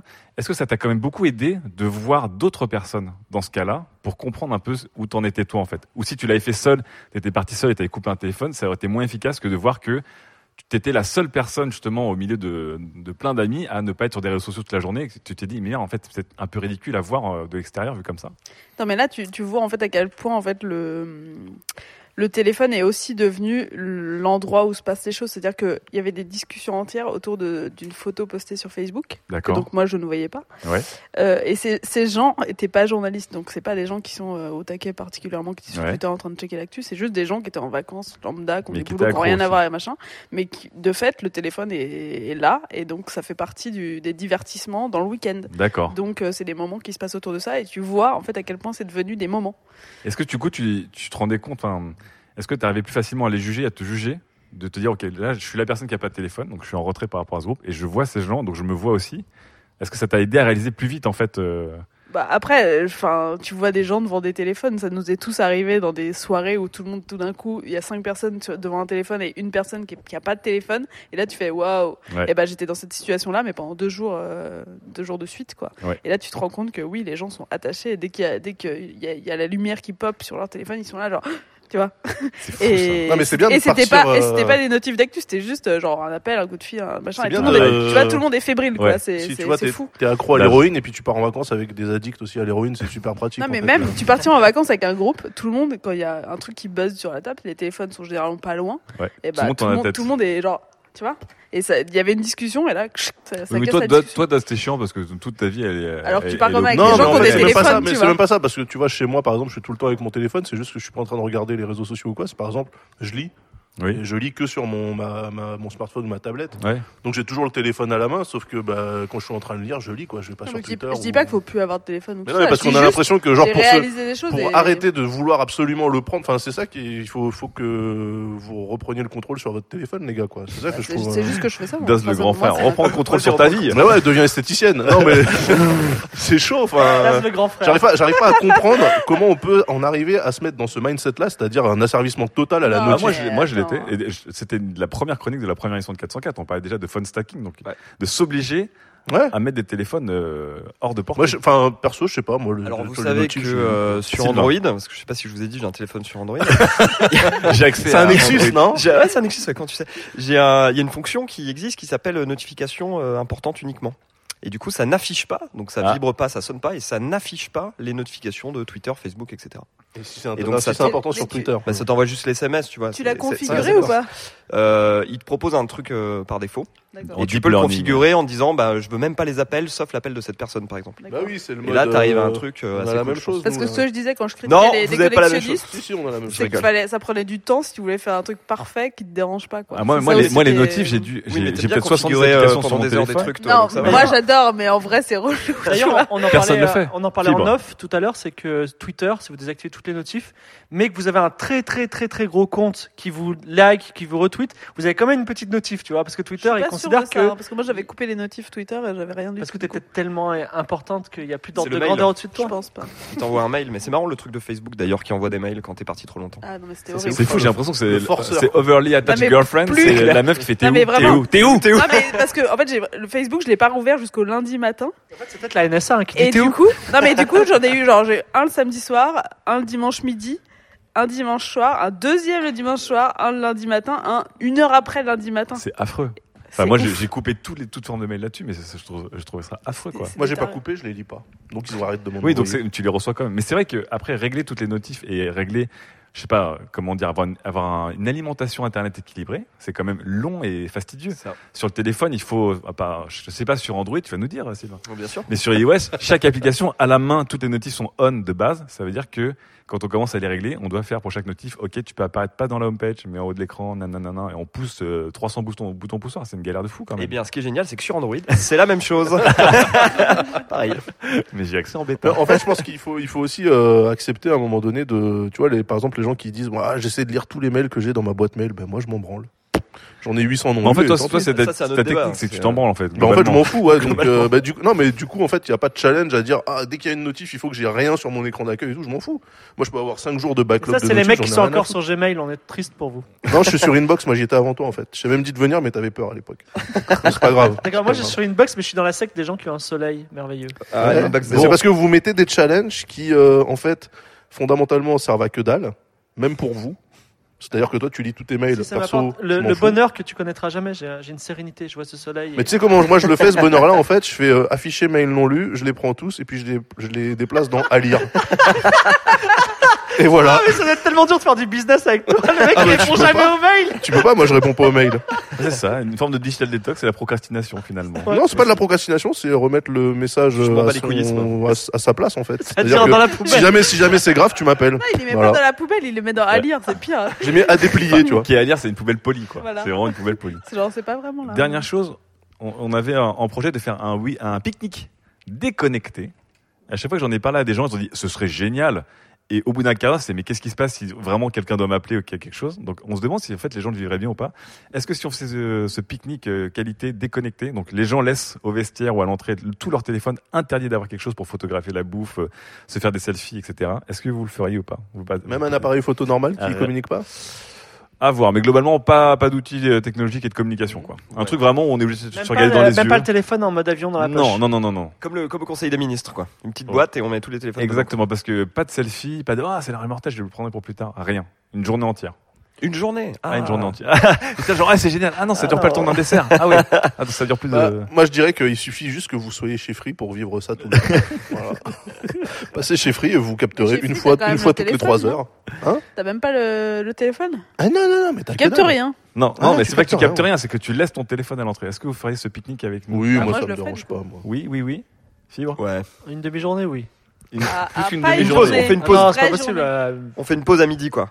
Ah bah non, la, la pause c'est le pique-nique. C'est juste emmerdant pour la musique en fait, parce qu'en général c'est sur les téléphones. Non, mais on arrive à 10h, on part à- à 15h. Ah non non, 10h 18h. Fibre commence pas à négocier. Et après, et après c'est moi qui ai un problème. Ouais. Hein, mais, euh, pff, tu vois. 10h 18h sans vos Non, mais c'est pas ça, mais c'est qu'on risque de se faire chier un peu. Ouais, mais Excuse-moi. on, Ah d'accord. on va faire des activités, il y aura d'autres Oui, il y aura d'autres activités mais que vous ne pourrez pas immortaliser Mais il y par aura exemple. quoi, par exemple Mais moi, j'avoue, quand Un je suis, twister. Le jeu du ni oui ni non quand je Parce suis, que euh, c'est chiant. non, hein. mais quand je suis éclaté une soirée, qu'on fait la fête, etc., je sors pas mon téléphone, moi, parce que je m'éclate. Ouais, ah, c'est beau. Tu sors pas ton euh, C'est-à-dire Android que tu sors ton téléphone Nexus que quand tu te fais Non. chier. Ok. Ok. Intéressant comme baromètre. Ouais, il y aura de quoi faire une chronique. En tout cas, on en parlera avec vous sur le forum. On attaque tout de suite la troisième et dernière FAQ spéciale question Piole. F Troisième et dernière FAQ de cette émission de juin, donc une FAQ spéciale Les Pioles, où nous avons tenu notre première soirée de qualité. Euh, si vous avez entendu les deux premières, je pense que vous êtes impatients comme nous d'écouter la troisième, parce qu'on la découvre en même temps que vous. Gislain l'a- l'a fraîchement mixée. Et en plus, euh, la question est plutôt rigolote, puisqu'on vous a demandé de nous raconter ou de nous avouer quelque chose que vous avez récemment fait sur le net et dont vous avez particulièrement honte. Alors voilà, du stalking, du troll, un mensonge, du harcèlement, euh, du porno boulot, tout ce que vous voulez. On écoute ce que vous avez à nous partager. Il y a un truc, mais on voit pas ma tête. En gros, c'est euh, moi, je suis habillé en pyjama japonais. Et on ne voit absolument pas ma tête. Tout le monde sait que c'est moi, mais je ne dirai jamais que c'est moi. Et vous ne trouverez jamais cette image si vous cherchez. N'essayez pas. La dernière chose dont je me rappelle, c'est que euh, je, je fais beaucoup de stories Snapchat en ce moment. Et notamment quand je, euh, quand je bois un peu tout seul chez moi. Donc euh, il est 23h, je me sens un peu seul, j'ai bu. Et euh, je commence ma story SOS, Snapchat. euh, détresse amitié. quoi. Et euh, donc euh, je, euh, je délivre du contenu et euh, je mets des masques de clown, euh, j'essaie de trouver des choses intéressantes à dire. Et en fait je fais des Snapchats d'à peu près euh, 10 minutes. Et en fait le lendemain quand je me réveille et que je les re-regarde, c'est là où j'ai vraiment honte. Il faut ce soutien. Je pense que c'est une honte en fait du quotidien. J'ai honte de vraiment rien. Effectivement, j'ai stocké une, une ex récemment. C'est peut-être le truc qui, qui, fout le- un, qui fout un peu la blase. Je l'ai stocké en plus sur LinkedIn, ça craint vraiment. Alors euh, moi j'ai un problème, c'est que je fais très peu de stalking, donc je peux pas trop parler de mes trucs de stalker. Mais j'ai un truc encore plus honteux, c'est que je lis la même nouvelle érotique depuis que j'ai, euh, je sais pas, 16, Ah, du 17 coup, ans, je sur le même site pourri. Je l'ai trouvé. Et la, la nouvelle est même plus référencée. Donc Attends, comment on te connaît pas? Est-ce que tu peux nous donner le nom de l'histoire au moins, le titre? C'est Fibre qui stalk une là. affaire en or. Une affaire en or et euh, c'est le truc, euh, ça te chauffe bien quoi. Oh là là. En fait, je suis J'étais hyper nulle en déçu. hein. porno et en érotisme. J'ai même pas acheté de livres euh, un peu littéraires, un peu cool. Du coup, je me rabats tout le temps sur cette même nouvelle. Et je pense que la dernière fois que j'y suis allée, enfin que je l'ai relu, les, mes passages préférés, c'était euh, peut-être il y a, il y a trois semaines. Enfin, tu vois, c'est quelque chose de régulier et ça dure dans le temps. Ça dure depuis combien d'années? Oh là là, fibre. Bah, j'ai 23 ans, je pense que je l'ai découvert quand j'avais euh, 17 18 ans. Je l'ai abandonné pendant peut-être deux ans à un moment, mais euh, voilà, c'est efficace, euh, ça me demande peu de recherche. Moi, je suis un très grand fan de bons plans. Et, et je vais beaucoup sur le site Deal Labs euh, depuis que je l'ai entendu dans une émission de Studio 404 et j'achète à foison euh, des, des articles pas chers juste parce qu'ils sont pas chers. Je me suis refait l'intégrale des S Club 7. J'ai retweeté euh, un des communiqués de la gendarmerie qui disait que euh, les violences policières n'étaient pas vraiment effectives, euh, enfin, qu'il n'y avait pas vraiment des violences policières alors qu'on sait très bien que c'est vrai. Tu sais, j'ai commencé une série qui s'appelle Girlfriend Experience. C'est l'histoire d'une nana qui se prostitue. euh, et effectivement, je regarde ça tranquillement dans le train quand je suis tout seul. Euh. J'ai passé un week-end cool avec un mec et quand il est parti, j'ai fait un post ouin ouin sur mon blog sur lui. J'ai lu un article Vice qui parlait politique.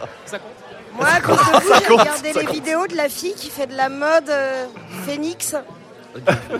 Enjoy Phoenix. Du coup, à cause de toi, Fibre Tigre, j'ai regardé les vidéos d'Enjoy Phoenix. Et j'ai un peu honte. Je crois que j'ai découvert le prénom de Fibre Tigre. J'ai euh, regardé les vidéos de la, euh, de la meuf qui fait des, la youtubeuse euh, tu sais, qui fait l'apologie d'Hitler là. Ils ont posté ça sur Slate euh, cette semaine. Et euh, du coup j'ai regardé euh, une vidéo d'elle, je dois le confesser. Non, j'avoue, euh, sur le Wanted Bon Plan, j'aime bien troller les gens et leur donner des leçons de morale.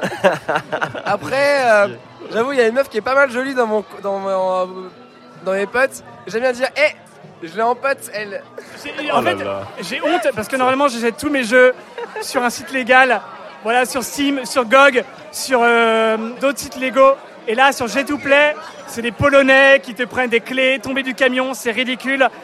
Et là, en fait, j'avais honte d'acheter un jeu Blizzard. Alors qu'à un moment, je suis Team Valve et ça m'énerve. Du coup, j'ai acheté Overwatch sur un, un site de Polonais et, euh, et, et là, je me sens mal. Mais par contre, la clé est légale, donc du coup, je peux jouer gratos. Euh, ouais, j'ai un crush sur quelqu'un que j'ai un peu stalké récemment et j'ai un peu honte. J'ai été euh, stalker un gars que j'avais trouvé sur euh, Tinder. euh, qui visiblement faisait des podcasts mais euh, plus ou moins connus, je savais pas trop. Et du coup, j'ai été le chercher. C'était la palais. J'ai maté tous podcasts et après, je lui ai fait des vannes en fonction de ce que j'avais vu sur lui. Et, mais euh, de manière assez subtile. Et du coup, en fait, ça a gavé mon marché. Moi, j'ai regardé euh, Enjoy Phoenix. Ça peu beaucoup. Hein. Alors, trolling, non, mais je pense que comme beaucoup de personnes, il y a- ça va être du stalk. Et le stalk le plus euh, hardcore que euh, j'ai eu faire, c'est avec euh, monsieur le prof, parce que j'ai une obsession pour trouver à quoi il ressemble. Et j'ai trouvé, grâce à vous d'ailleurs. Et là, récemment, j'ai voulu voir s'il serait à cette soirée en allant dans tous les invités de 404 de la soirée pour voir s'il y serait. Et euh, bon, je suis assez fière de moi parce que j'ai pas tenu très longtemps et j'ai arrêté de chercher. Mais euh, il y a plein de gens que j'ai trouvés euh, comme ça. Donc à chaque fois, c'est des affaires de stalking et le pire, c'est que je trouve. Donc Alors, bah, ça remonte à très longtemps. Il y a très longtemps, bon, je suis plutôt jeune, donc il y a très longtemps, c'était en deux- 2000, euh, 2007, 2008. Voilà. Euh, alors, j'ai écrit des fanfictions Harry Potter. Oh là là là là là. Voilà. Euh, donc avec Hermione. ça change tout. Et j'ai Ah très non. honte de ça, oui. Euh, donc c'était un pseudo que j'avais à l'époque. C'était pas Snail, mais c'était un pseudo euh, que Ah, je c'est révélerai à personne. Mes meilleurs amis ne le connaissent pas et ne le connaîtront jamais. Oh non, dommage. Parce qu'ils peuvent le retrouver vu que le forum existe toujours. Oh, En fait, moi, ce qui me fait honte sur Internet, mais c'est plus, euh, c'est plus genre euh, métaphysique, c'est de perdre tellement ma vie. C'est, j'ai l'impression de perdre euh, mon temps et ma vie. Et du coup, quand, quand, toi. quand je réalise à la fin d'une journée où euh, je me suis pas lavé la bite, que j'ai passé 8 heures à faire Non, rien du toi, tout, je me suis juste branlé trois fois, et je me dis, putain, mais ma vie, ma vie aujourd'hui, franchement, si j'avais pas existé, ça aurait été mieux. Une petite euh, passion compulsive pour le stalking. Oui. Bah, je, je- je regarde compulsivement les tweets d'une d'une personne. euh, De ton ex? Euh, non, mais je dirais pas son nom parce que je veux pas quand même euh, la mettre dans l'embarras. Mais Ça euh, m'emmerdait d'aller en, en navigation privée sur Pornhub? Parce qu'ils n'arrivaient pas à me profiler. Du coup, j'ai créé un profil Chrome juste pour que pour qu'ils puissent me profiler. C'est un profil que j'utilise juste pour aller sur Pornhub. Du coup, il a juste une seule adresse pour euh, se souvenir un petit peu des vidéos que j'ai vues. C'est génial. C'est pas que j'ai honte, mais j'ai un peu honte de l'effort que j'ai développé rien que pour avoir du profiling sur Pornhub. Euh, je suis allé à une conférence sur le porno et la, télé- et la réalité virtuelle et j'ai eu peur que mon nom affiche soit, soit affiché. Euh, ah si si, non j'ai posté euh, un selfie que j'ai fait avec euh, Nadine Morano euh, récemment. Voilà, c'est c'est assez honteux, mais en fait euh, je, je l'ai vu dans la rue et euh, et je me suis dit c'est pour la blague, il faut absolument que je fasse un selfie. Et d'ailleurs elle m'avait demandé mais c'est quoi un selfie? Et du coup voilà pour, pour la blague j'ai fait le selfie avec elle et je l'ai posté sur internet, je pense que c'est la chose la plus honteuse que j'ai faite. Il y avait une photo qui était assez drôle et j'ai découvert en fait que c'était sur le compte de Justin Bieber et qui avait retweeté, enfin qui avait reposté le truc. Et j'ai aimé, j'ai même pas aimé, j'ai mis euh, le truc avec un haha et j'ai même écrit un commentaire. J'ai dépensé 20 euros pour Clash of Clans. Ah, F de souche, rien que le fait d'avoir traîné là-dedans, je me suis dit, euh, putain, je leur ai donné un, un visiteur, c'est chaud. J'arrivais pas trop à me concentrer et j'ai cherché des bruits de sèche-cheveux sur YouTube. et je me suis rendu compte qu'il y avait une communauté derrière. euh, des vidéos à 1 million de vues en fait. Et ça m'a choqué. Et c'est trop bizarre. Il y a une vidéo, c'est 10 heures de sèche-cheveux. Et c'est une expérience à vivre. Oh putain. Parfait. Vous êtes géniaux. 10 heures de sèche-cheveux sur on YouTube. a la communauté qu'on mérite. c'est ça. Mais sur, sur le forum, il y a un post hein, comme ça sur euh, les, les Oui. confessions intimes. Sur les confessions Et intimes, euh, il y a, il y a un, un type que moi j'ai beaucoup aimé et du coup j'utilise aussi ça. C'est il a dit je vais sur le bon coin et je tape dans la barre de recherche cause d'essai parce qu'il y a plein de- il y a plein de bons plans. il a dit aussi c'était Hyper marrant. bon. C'était c'était marrant, il y avait des tables rhinocéros, tu vois, à cause d'essai, effectivement tu vas pas la garder, tu vois. Et ça, Oh, la c'est- cause. On a, on, a, on a des bons quand même. Hein. Ah putain, c'est génial. bon. Mais continuez, hein, franchement, c'est ouais. parfait. Big up à celui qui s'est pas lavé la bite puis que c'est dans les trois fois. On le connaît, on- et qui Il pense vous a serré la main Et qui Ouais. pense que le monde irait mieux sans lui quand même. Putain, c'est dur.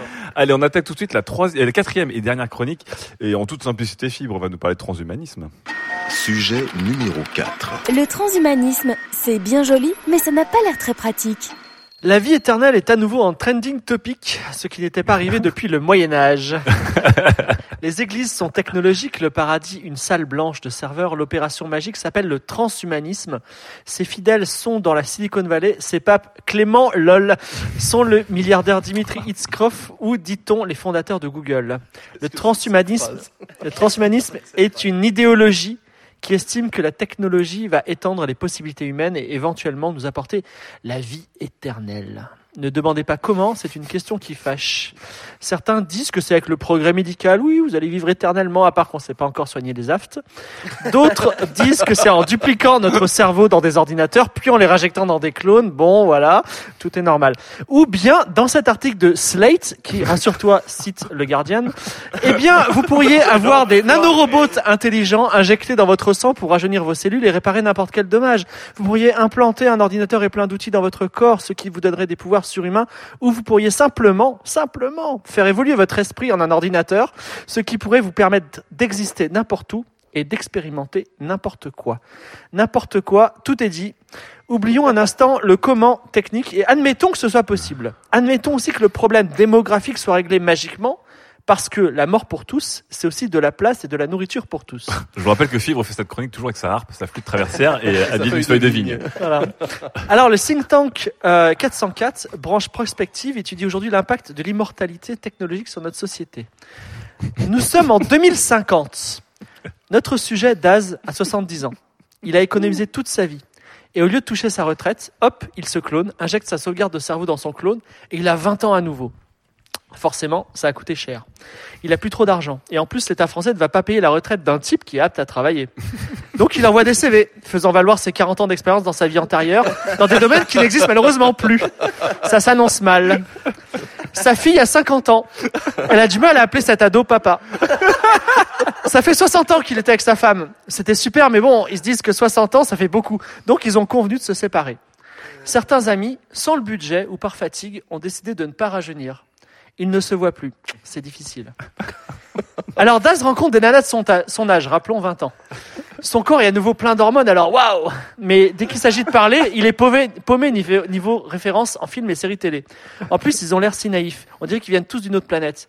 En fait, ils ont repéré le faux jeune dans le groupe. Et à vrai dire, la seule fille de 20 ans qu'il comprend est une fille qui aussi a sa deuxième vie. Le taf, les emprunts, les assurances spéciales, les sacrifices pour pouvoir au bout se payer non pas une retraite et le repos, mais encore un retour à zéro. Ils rêvent parfois de gagner au loto pour, comme les élites financières de ce monde, vivre un millier de vies de vacances dans un monde où les riches sont immortels et où les pauvres n'auront que la mort. La société, des médias notamment, devient désespérante. Mélissa, elle en a marre, Mélissa. Alors que Claire Chazal a 60 ans aujourd'hui et s'accroche comme un bulot à l'écran de télé, comment imaginer notre paysage en numérique 2050, on regarde encore la télé, hein, j'adore. Comment imaginer que notre pay- paysage numérique sera quand les Cypriens Norman vivront éternellement? Il n'y aura que des vieux jeunes partout qui refusent de laisser leur place, qui veulent non seulement vivre, mais exister pour toujours. À quoi bon vivre longtemps? Dans un sondage réalisé auprès de 846 personnes sur Twitter, avec quelques trolls, j'en conviens, près de la moitié n'envisage pas de rajeunir, rajeunir, excusez-moi, si c'est pour revivre une vie de labeur. Le monde est dur, mais ce n'est pas en vain. Cette souffrance nous a permis d'accepter que tout aura un jour une fin. Ne pas accepter de mourir, c'est refuser de léguer son travail aux générations suivantes, refuser de leur faire confiance, refuser d'admettre qu'il y a mieux après soi. Ce que veut Google et ses Russes, c'est une folie. Trafic. Là, tu drop me. Non, tu dois dire Life's the beach and then you die. C'est- c'est comme- Voilà. Voilà. Donc en gros, tu dis heureusement que la vie est affreuse, comme ça on accepte mieux la mort. Ouais, on part sans regret. Voilà, c'est- c'est un point qui est intéressant par contre. Oui, non, Non, mais, en fait, il y a deux écoles. traiter, C'est, euh, non, mais traiter de transhumanisme par. euh, il faudrait pas qu'on vive trop longtemps parce qu'en fait c'est bien de mourir parce que la vie est, est dure. Enfin bref. Non, ce que j'ai voulu traiter, c'est un peu le transhumanisme façon euh, smicard euh, français. C'est-à-dire ouais, tout le monde dit on va vivre éternellement dans des cités euh, de, tout en blanc, mais non. Si demain t'as as 70 ans et tu reviens à 20 ans maintenant à Paris, à Bastille, là, comme Oui. ouais, bah faut trouver un job. Mais comme n'importe quel early adopteur, il y aura des zones de frottement. Bon voilà, c'est normal. Ça va durer un peu longtemps. Alors, euh, après avoir euh, bien écouté et bien ri au- à la très bonne chronique de notre ami Fibre sur le transhumanisme vu euh, à travers les yeux renouvelés de Daz, qu'est-ce que vous en pensez? Alors évidemment, le sujet est énorme, donc on va on va en parler de manière pas du tout énorme parce Déjà, est-ce que vous couvrir. accepteriez de rajeunir? Il y a plein, il y a plein de choses à dire sur le sujet. euh. Il y a un- je voulais dire un truc un peu intello là. Je voulais placer un truc intello. Je peux? Vas-y. Je peux? Notre civilisation occidentale, elle est basée sur deux mythes fondateurs qui s'opposent. Il y a le mythe judéo-chrétien qui est on, on est sur la terre pour mourir en fait. Et de toute façon, le vrai bonheur, la vraie vie, il sera, euh, c'est la béatitude, c'est quand on va crever et qu'on va aller au paradis. Et là, on sera heureux. Donc en fait, notre passage, il est euh, temporaire sur la terre et on est là pour galérer et se faire chier. C'est notre punition. Et le deuxième mythe fondateur, c'est le mythe prométhéen de la Grèce antique, qui est je vais dérober le feu aux dieux pour euh, Le faire manger pour- le foie par un, euh, par un oiseau. voilà, exactement. Mais c'est prendre son, son destin en main, c'est ne pas être fataliste. Et je pense que ceux qui sont pour le transhumanisme et l'immortalité sont, Sont des Prométhéens. euh, sont des Prométhéens et les autres sont des judéo À noter que Prométhée aimerait bien mourir, mais bon, Hein, parce qu'en ce moment, il est en train de se faire manger le foie. C'est vrai, ouais. Toujours, toujours. D'ailleurs, si- repousse. Prométhée, si tu nous écoutes, Big up, big up. Pense à notre Patreon. On a, on on a la bière qui arrive. Donc, est-ce que t'es un judéo-chrétien ou pas Ah mais moi, euh, je, je vais pas aller jusque sur ce terrain-là, mais disons que le, je, après réflexion, je suis un peu fatigué personnellement. Je serais content de ne pas rajeunir à 70 ans. Voilà. D'accord. Ok. Non, mais pas, pas rajeunir, mais Blaze. juste euh, t'assurer de pas avoir de, de pas choper des maladies zarbi ou des cancers relous ou des trucs comme ça, tu vois. Et Mais oui, aller jusqu'à la mort, mais tranquillement. Non mais là, là, Ne pas souffrir, en- quoi, là c'est ça. c'est oui ou non l'immortalité, parce que tu vois, euh, Ah ouais, d'accord. Clément alors. Apap, euh, euh, les Googleiens, tout ça, etc. Ils veulent l'immortalité. Googoliens. C'est des Mongoliens de chez Google. ça non mais c'est des mecs, ils veulent l'immortalité. Mais non, Clément, il veut juste des bons drivers dans son Oculus, laissez-le tranquille. Non, mais Peter Thiel, ouais, le, le- le- l'homme de pouvoir de la Silicon Valley, là, qui est en train de balancer un procès à Gawker, qui, Qui l'a gagné. qui l'a gagné, qui vote Trump et tout, lui, ouais, effectivement, lui, il est pour l'immortalité. Et surtout, il est pour la, la fracture financière, euh, en- ce que tu disais, entre les pauvres et les riches. C'est-à-dire que les pauvres vont mourir et les riches vont vivre éternellement. Il y a beaucoup de films d'anticipation qui ont parlé de ce, de ce type de choses. Ouais. Mélissa, si tu avais les moyens, est-ce que tu mourrais riche et nature et bio ou est-ce que tu te, tu te réincarnerais, que ce soit donc à travers une digitalisation de, de ta conscience ou des euh, corps clonés ou des ghost organs ou des choses comme ça Bah moi je voudrais voir quand même. C'est une question comme ça au débeauté un dimanche après-midi. euh, Non mais moi je voudrais tester Alors, quoi. je- mais Tester test- au moins une fois. tester l'immortalité, ça, Ouais, ça- va être long comme test hein, du coup. hein, Non parce que mais oui, ça, oui, oui. Après, Mais, 600 euh, ça me plaît plus. Non mais, 2, sur 10. 2 sur 10. Don't do not buy. non mais après je pense que tu peux te suicider, tu vois. Non Ah oui, ah, bah oui. Et si, tu te suicides et qu'en fait tu te réincarnes sans l'avoir voulu parce que tu as signé un contrat avec le, du le coup, Google si de l'immortalité si tu qui te réincarnes, t'oublies ou t'oublies pas? Ah bah non, t'oublies pas normalement. Puisque c'est une, c'est une Parce que itération. La donc, euh, réincarnation, non, tu. Ah mais non, parce que justement, dans la chronique en tout cas de Fibre, enfin le, le Oui. postulat, c'est que C'est que si tu tu te restes rajeunis, tu la te même reclones, personne, quoi. tu gardes tes compétences, ton expérience, tes souvenirs, tes choses comme ça. Mais aussi tes responsabilités sociales, c'est-à-dire que tu es obligé de travailler finalement. C'est pas parce que nous dans- en France, les gens- on, on travaille jusqu'à un certain moment et puis enfin il y a la retraite, tu vois. Non, mais ça, Et- ça va disparaître Oui, dans 10 ça, ans, de immor- toute façon, immortalité euh, pas Fibre, la retraite. La elle est- retraite, on va tous travailler jusqu'à 80 Bon, ans. en ce moment, c'est une réalité en tout cas. Oui. Et c'est aussi un mythe fondateur de la société française, puisqu'on parle des mythes fondateurs. Donc on a cette espèce de pré-paradis où on fera plus rien et on sera payé quand même. C'est vrai. Est-ce Et- que la retraite est prométhéenne ou judéo-chrétienne alors. Non, mais attendez, la retraite, en plus, on a tous envie de travailler longtemps. Enfin, je sais pas pour vous. Ah mais, bon, bah dans ce cas-là, tu n'as aucun problème à être immortel. Non, mais si tu, vois, ça va, mon ça va être ça. sans rien foutre, La, euh, la société, ça va être ça. Ça va être les riches qui vont payer les pauvres pour qu'ils aient accès à l'immortalité, pour qu'ils bossent toute leur vie. Tu vois? C'est-à-dire qu'il y a un mec, comme il y a un paradigme hein. hein, Il est quand pas mal Bah non, c'est- pas ouf, c'est sûr que c'est pas ouf. Mais moi, je, trouve que enfin, je serais pour l'immortalité, mais dans certains cas, c'est-à-dire pas le mien parce que je vois pas ce que j'aurais à apporter.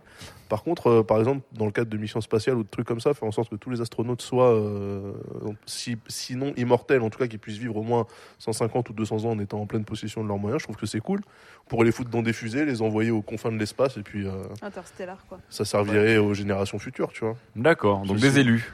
Ouais, ouais, ouais. Une autre forme d'élus, quoi. Pas, pas Ouais, sur l'argent, pas mais des sur élus, hein. Moi, je mettrais des tolards là-dedans, quand même. J'en profiterais pour faire deux, trois exercices, enfin, deux, deux, trois études sociologiques. Et hein. toi-même, pas d'immortalité alors Ah, pour moi, non, mais non, c'est relou. En fait, Ah ouais mais non, mais ce qui se passerait, si tout le monde est immortel, c'est comme si t'a- t'allais avoir dans ta vie de tous les jours Twitter, mais dans la, dans la vie, tu vois, dans la rue. C'est-à-dire que tout le monde est cynique. C'est ça. Tout le monde te troll, tout le monde est second degré parce que tout le monde s'en bat les couilles, en fait.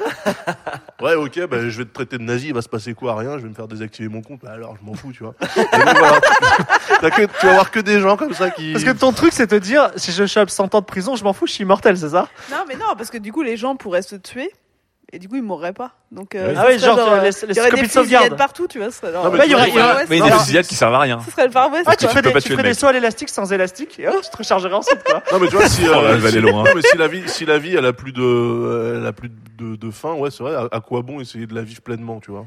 Tu peux rester dans un, dans un- Alors de manière, parce que évidemment, le, non, mais évidemment le sujet est tellement grand qu'on on le gratouille euh, le bout de l'aisselle, mais de manière plus proche. Si on pouvait vivre trois fois plus longtemps. Bah, ah d'accord Ça nous rendrait plus sérieux, je pense, sur des questions. euh, on a on a une vision euh, que Imaginons qu'on peut vivre jusqu'en 2300. politique, Voilà. écologique, etc. On a une Ouais. vision très court terme. Ah, Ouais. c'est vrai- que c'est pas bête ça. Et, euh, et- mais vivre ouais, mais en même temps, 3 ans de plus, ça nous rendrait comment- 300 ans. 300, 300 Parce ans que de plus. trois- 3, 3 ans, tu... Ah bon? Ah merde. on peut pas changer Déjà, je trouvais ça cool. Comme, Non, on vit, comme on vivrait plus longtemps, du coup, on dirait on pourrait avoir 100 ans d'adolescence, du coup, on ferait de la merde pendant 100 ans, non? Non parce que je Tu pense que du coup tu te dirais attends cette terre que je suis en train de foutre en l'air bah, dans 200 ans j'y suis encore va peut-être falloir qu'on se sorte les doigts Donc là, là vous avez, donc il y aurait un réveil de conscience. Parce que des gens disent souvent que c'est l'inverse. Si les gens vivent trop longtemps, notre psyché n'est pas préparé à ça. Et on pètera un câble parce que euh, on n'est pas je prêt à tenir aussi je longtemps. pense que ta psyché euh, si tu reviens à pas au Moyen Âge mais pas loin à- pas, pas longtemps après Oui. quand l'âge euh, moyen pour mourir c'était 35 ans Ouais.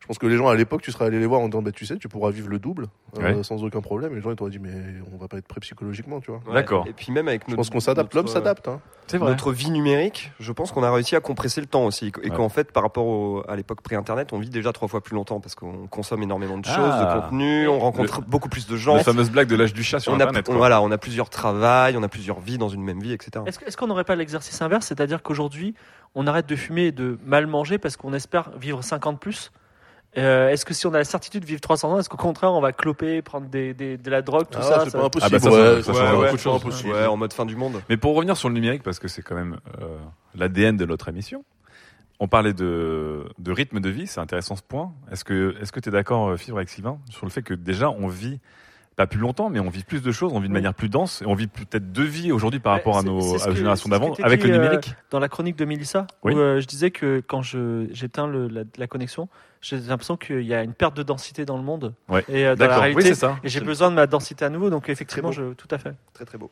Donc on pourrait vivre de manière plus dense et plus longtemps, ça fait beaucoup de choses quand même. Ben, on a beaucoup de chance. On a vraiment beaucoup de chance de vivre à notre époque. Voilà. Et euh, dans, dans notre pays, Paris privilégié. What a Voilà. time to be alive. Paris privilégié.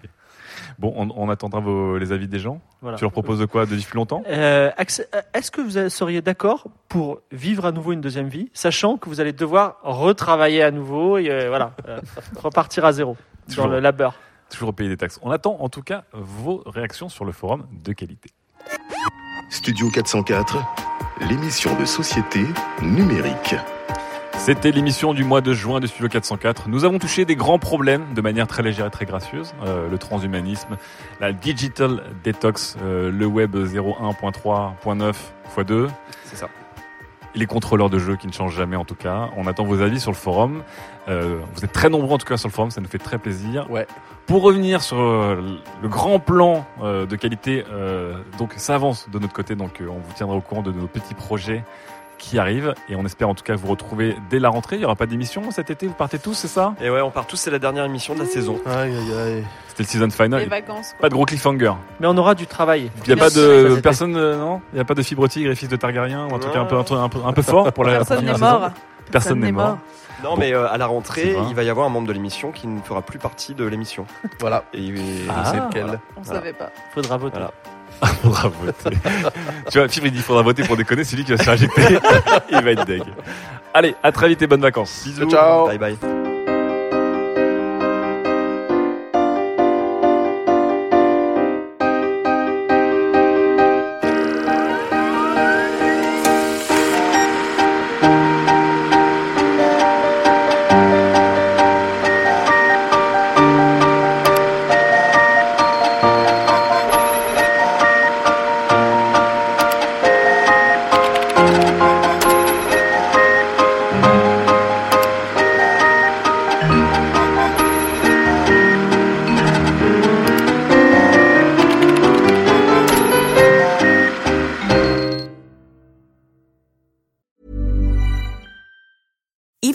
A budget, we still deserve nice things.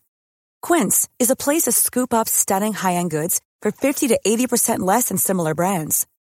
They have buttery soft cashmere sweaters starting at $50, luxurious Italian leather bags, and so much more. Plus, Quince only works with factories that use safe, ethical, and responsible manufacturing.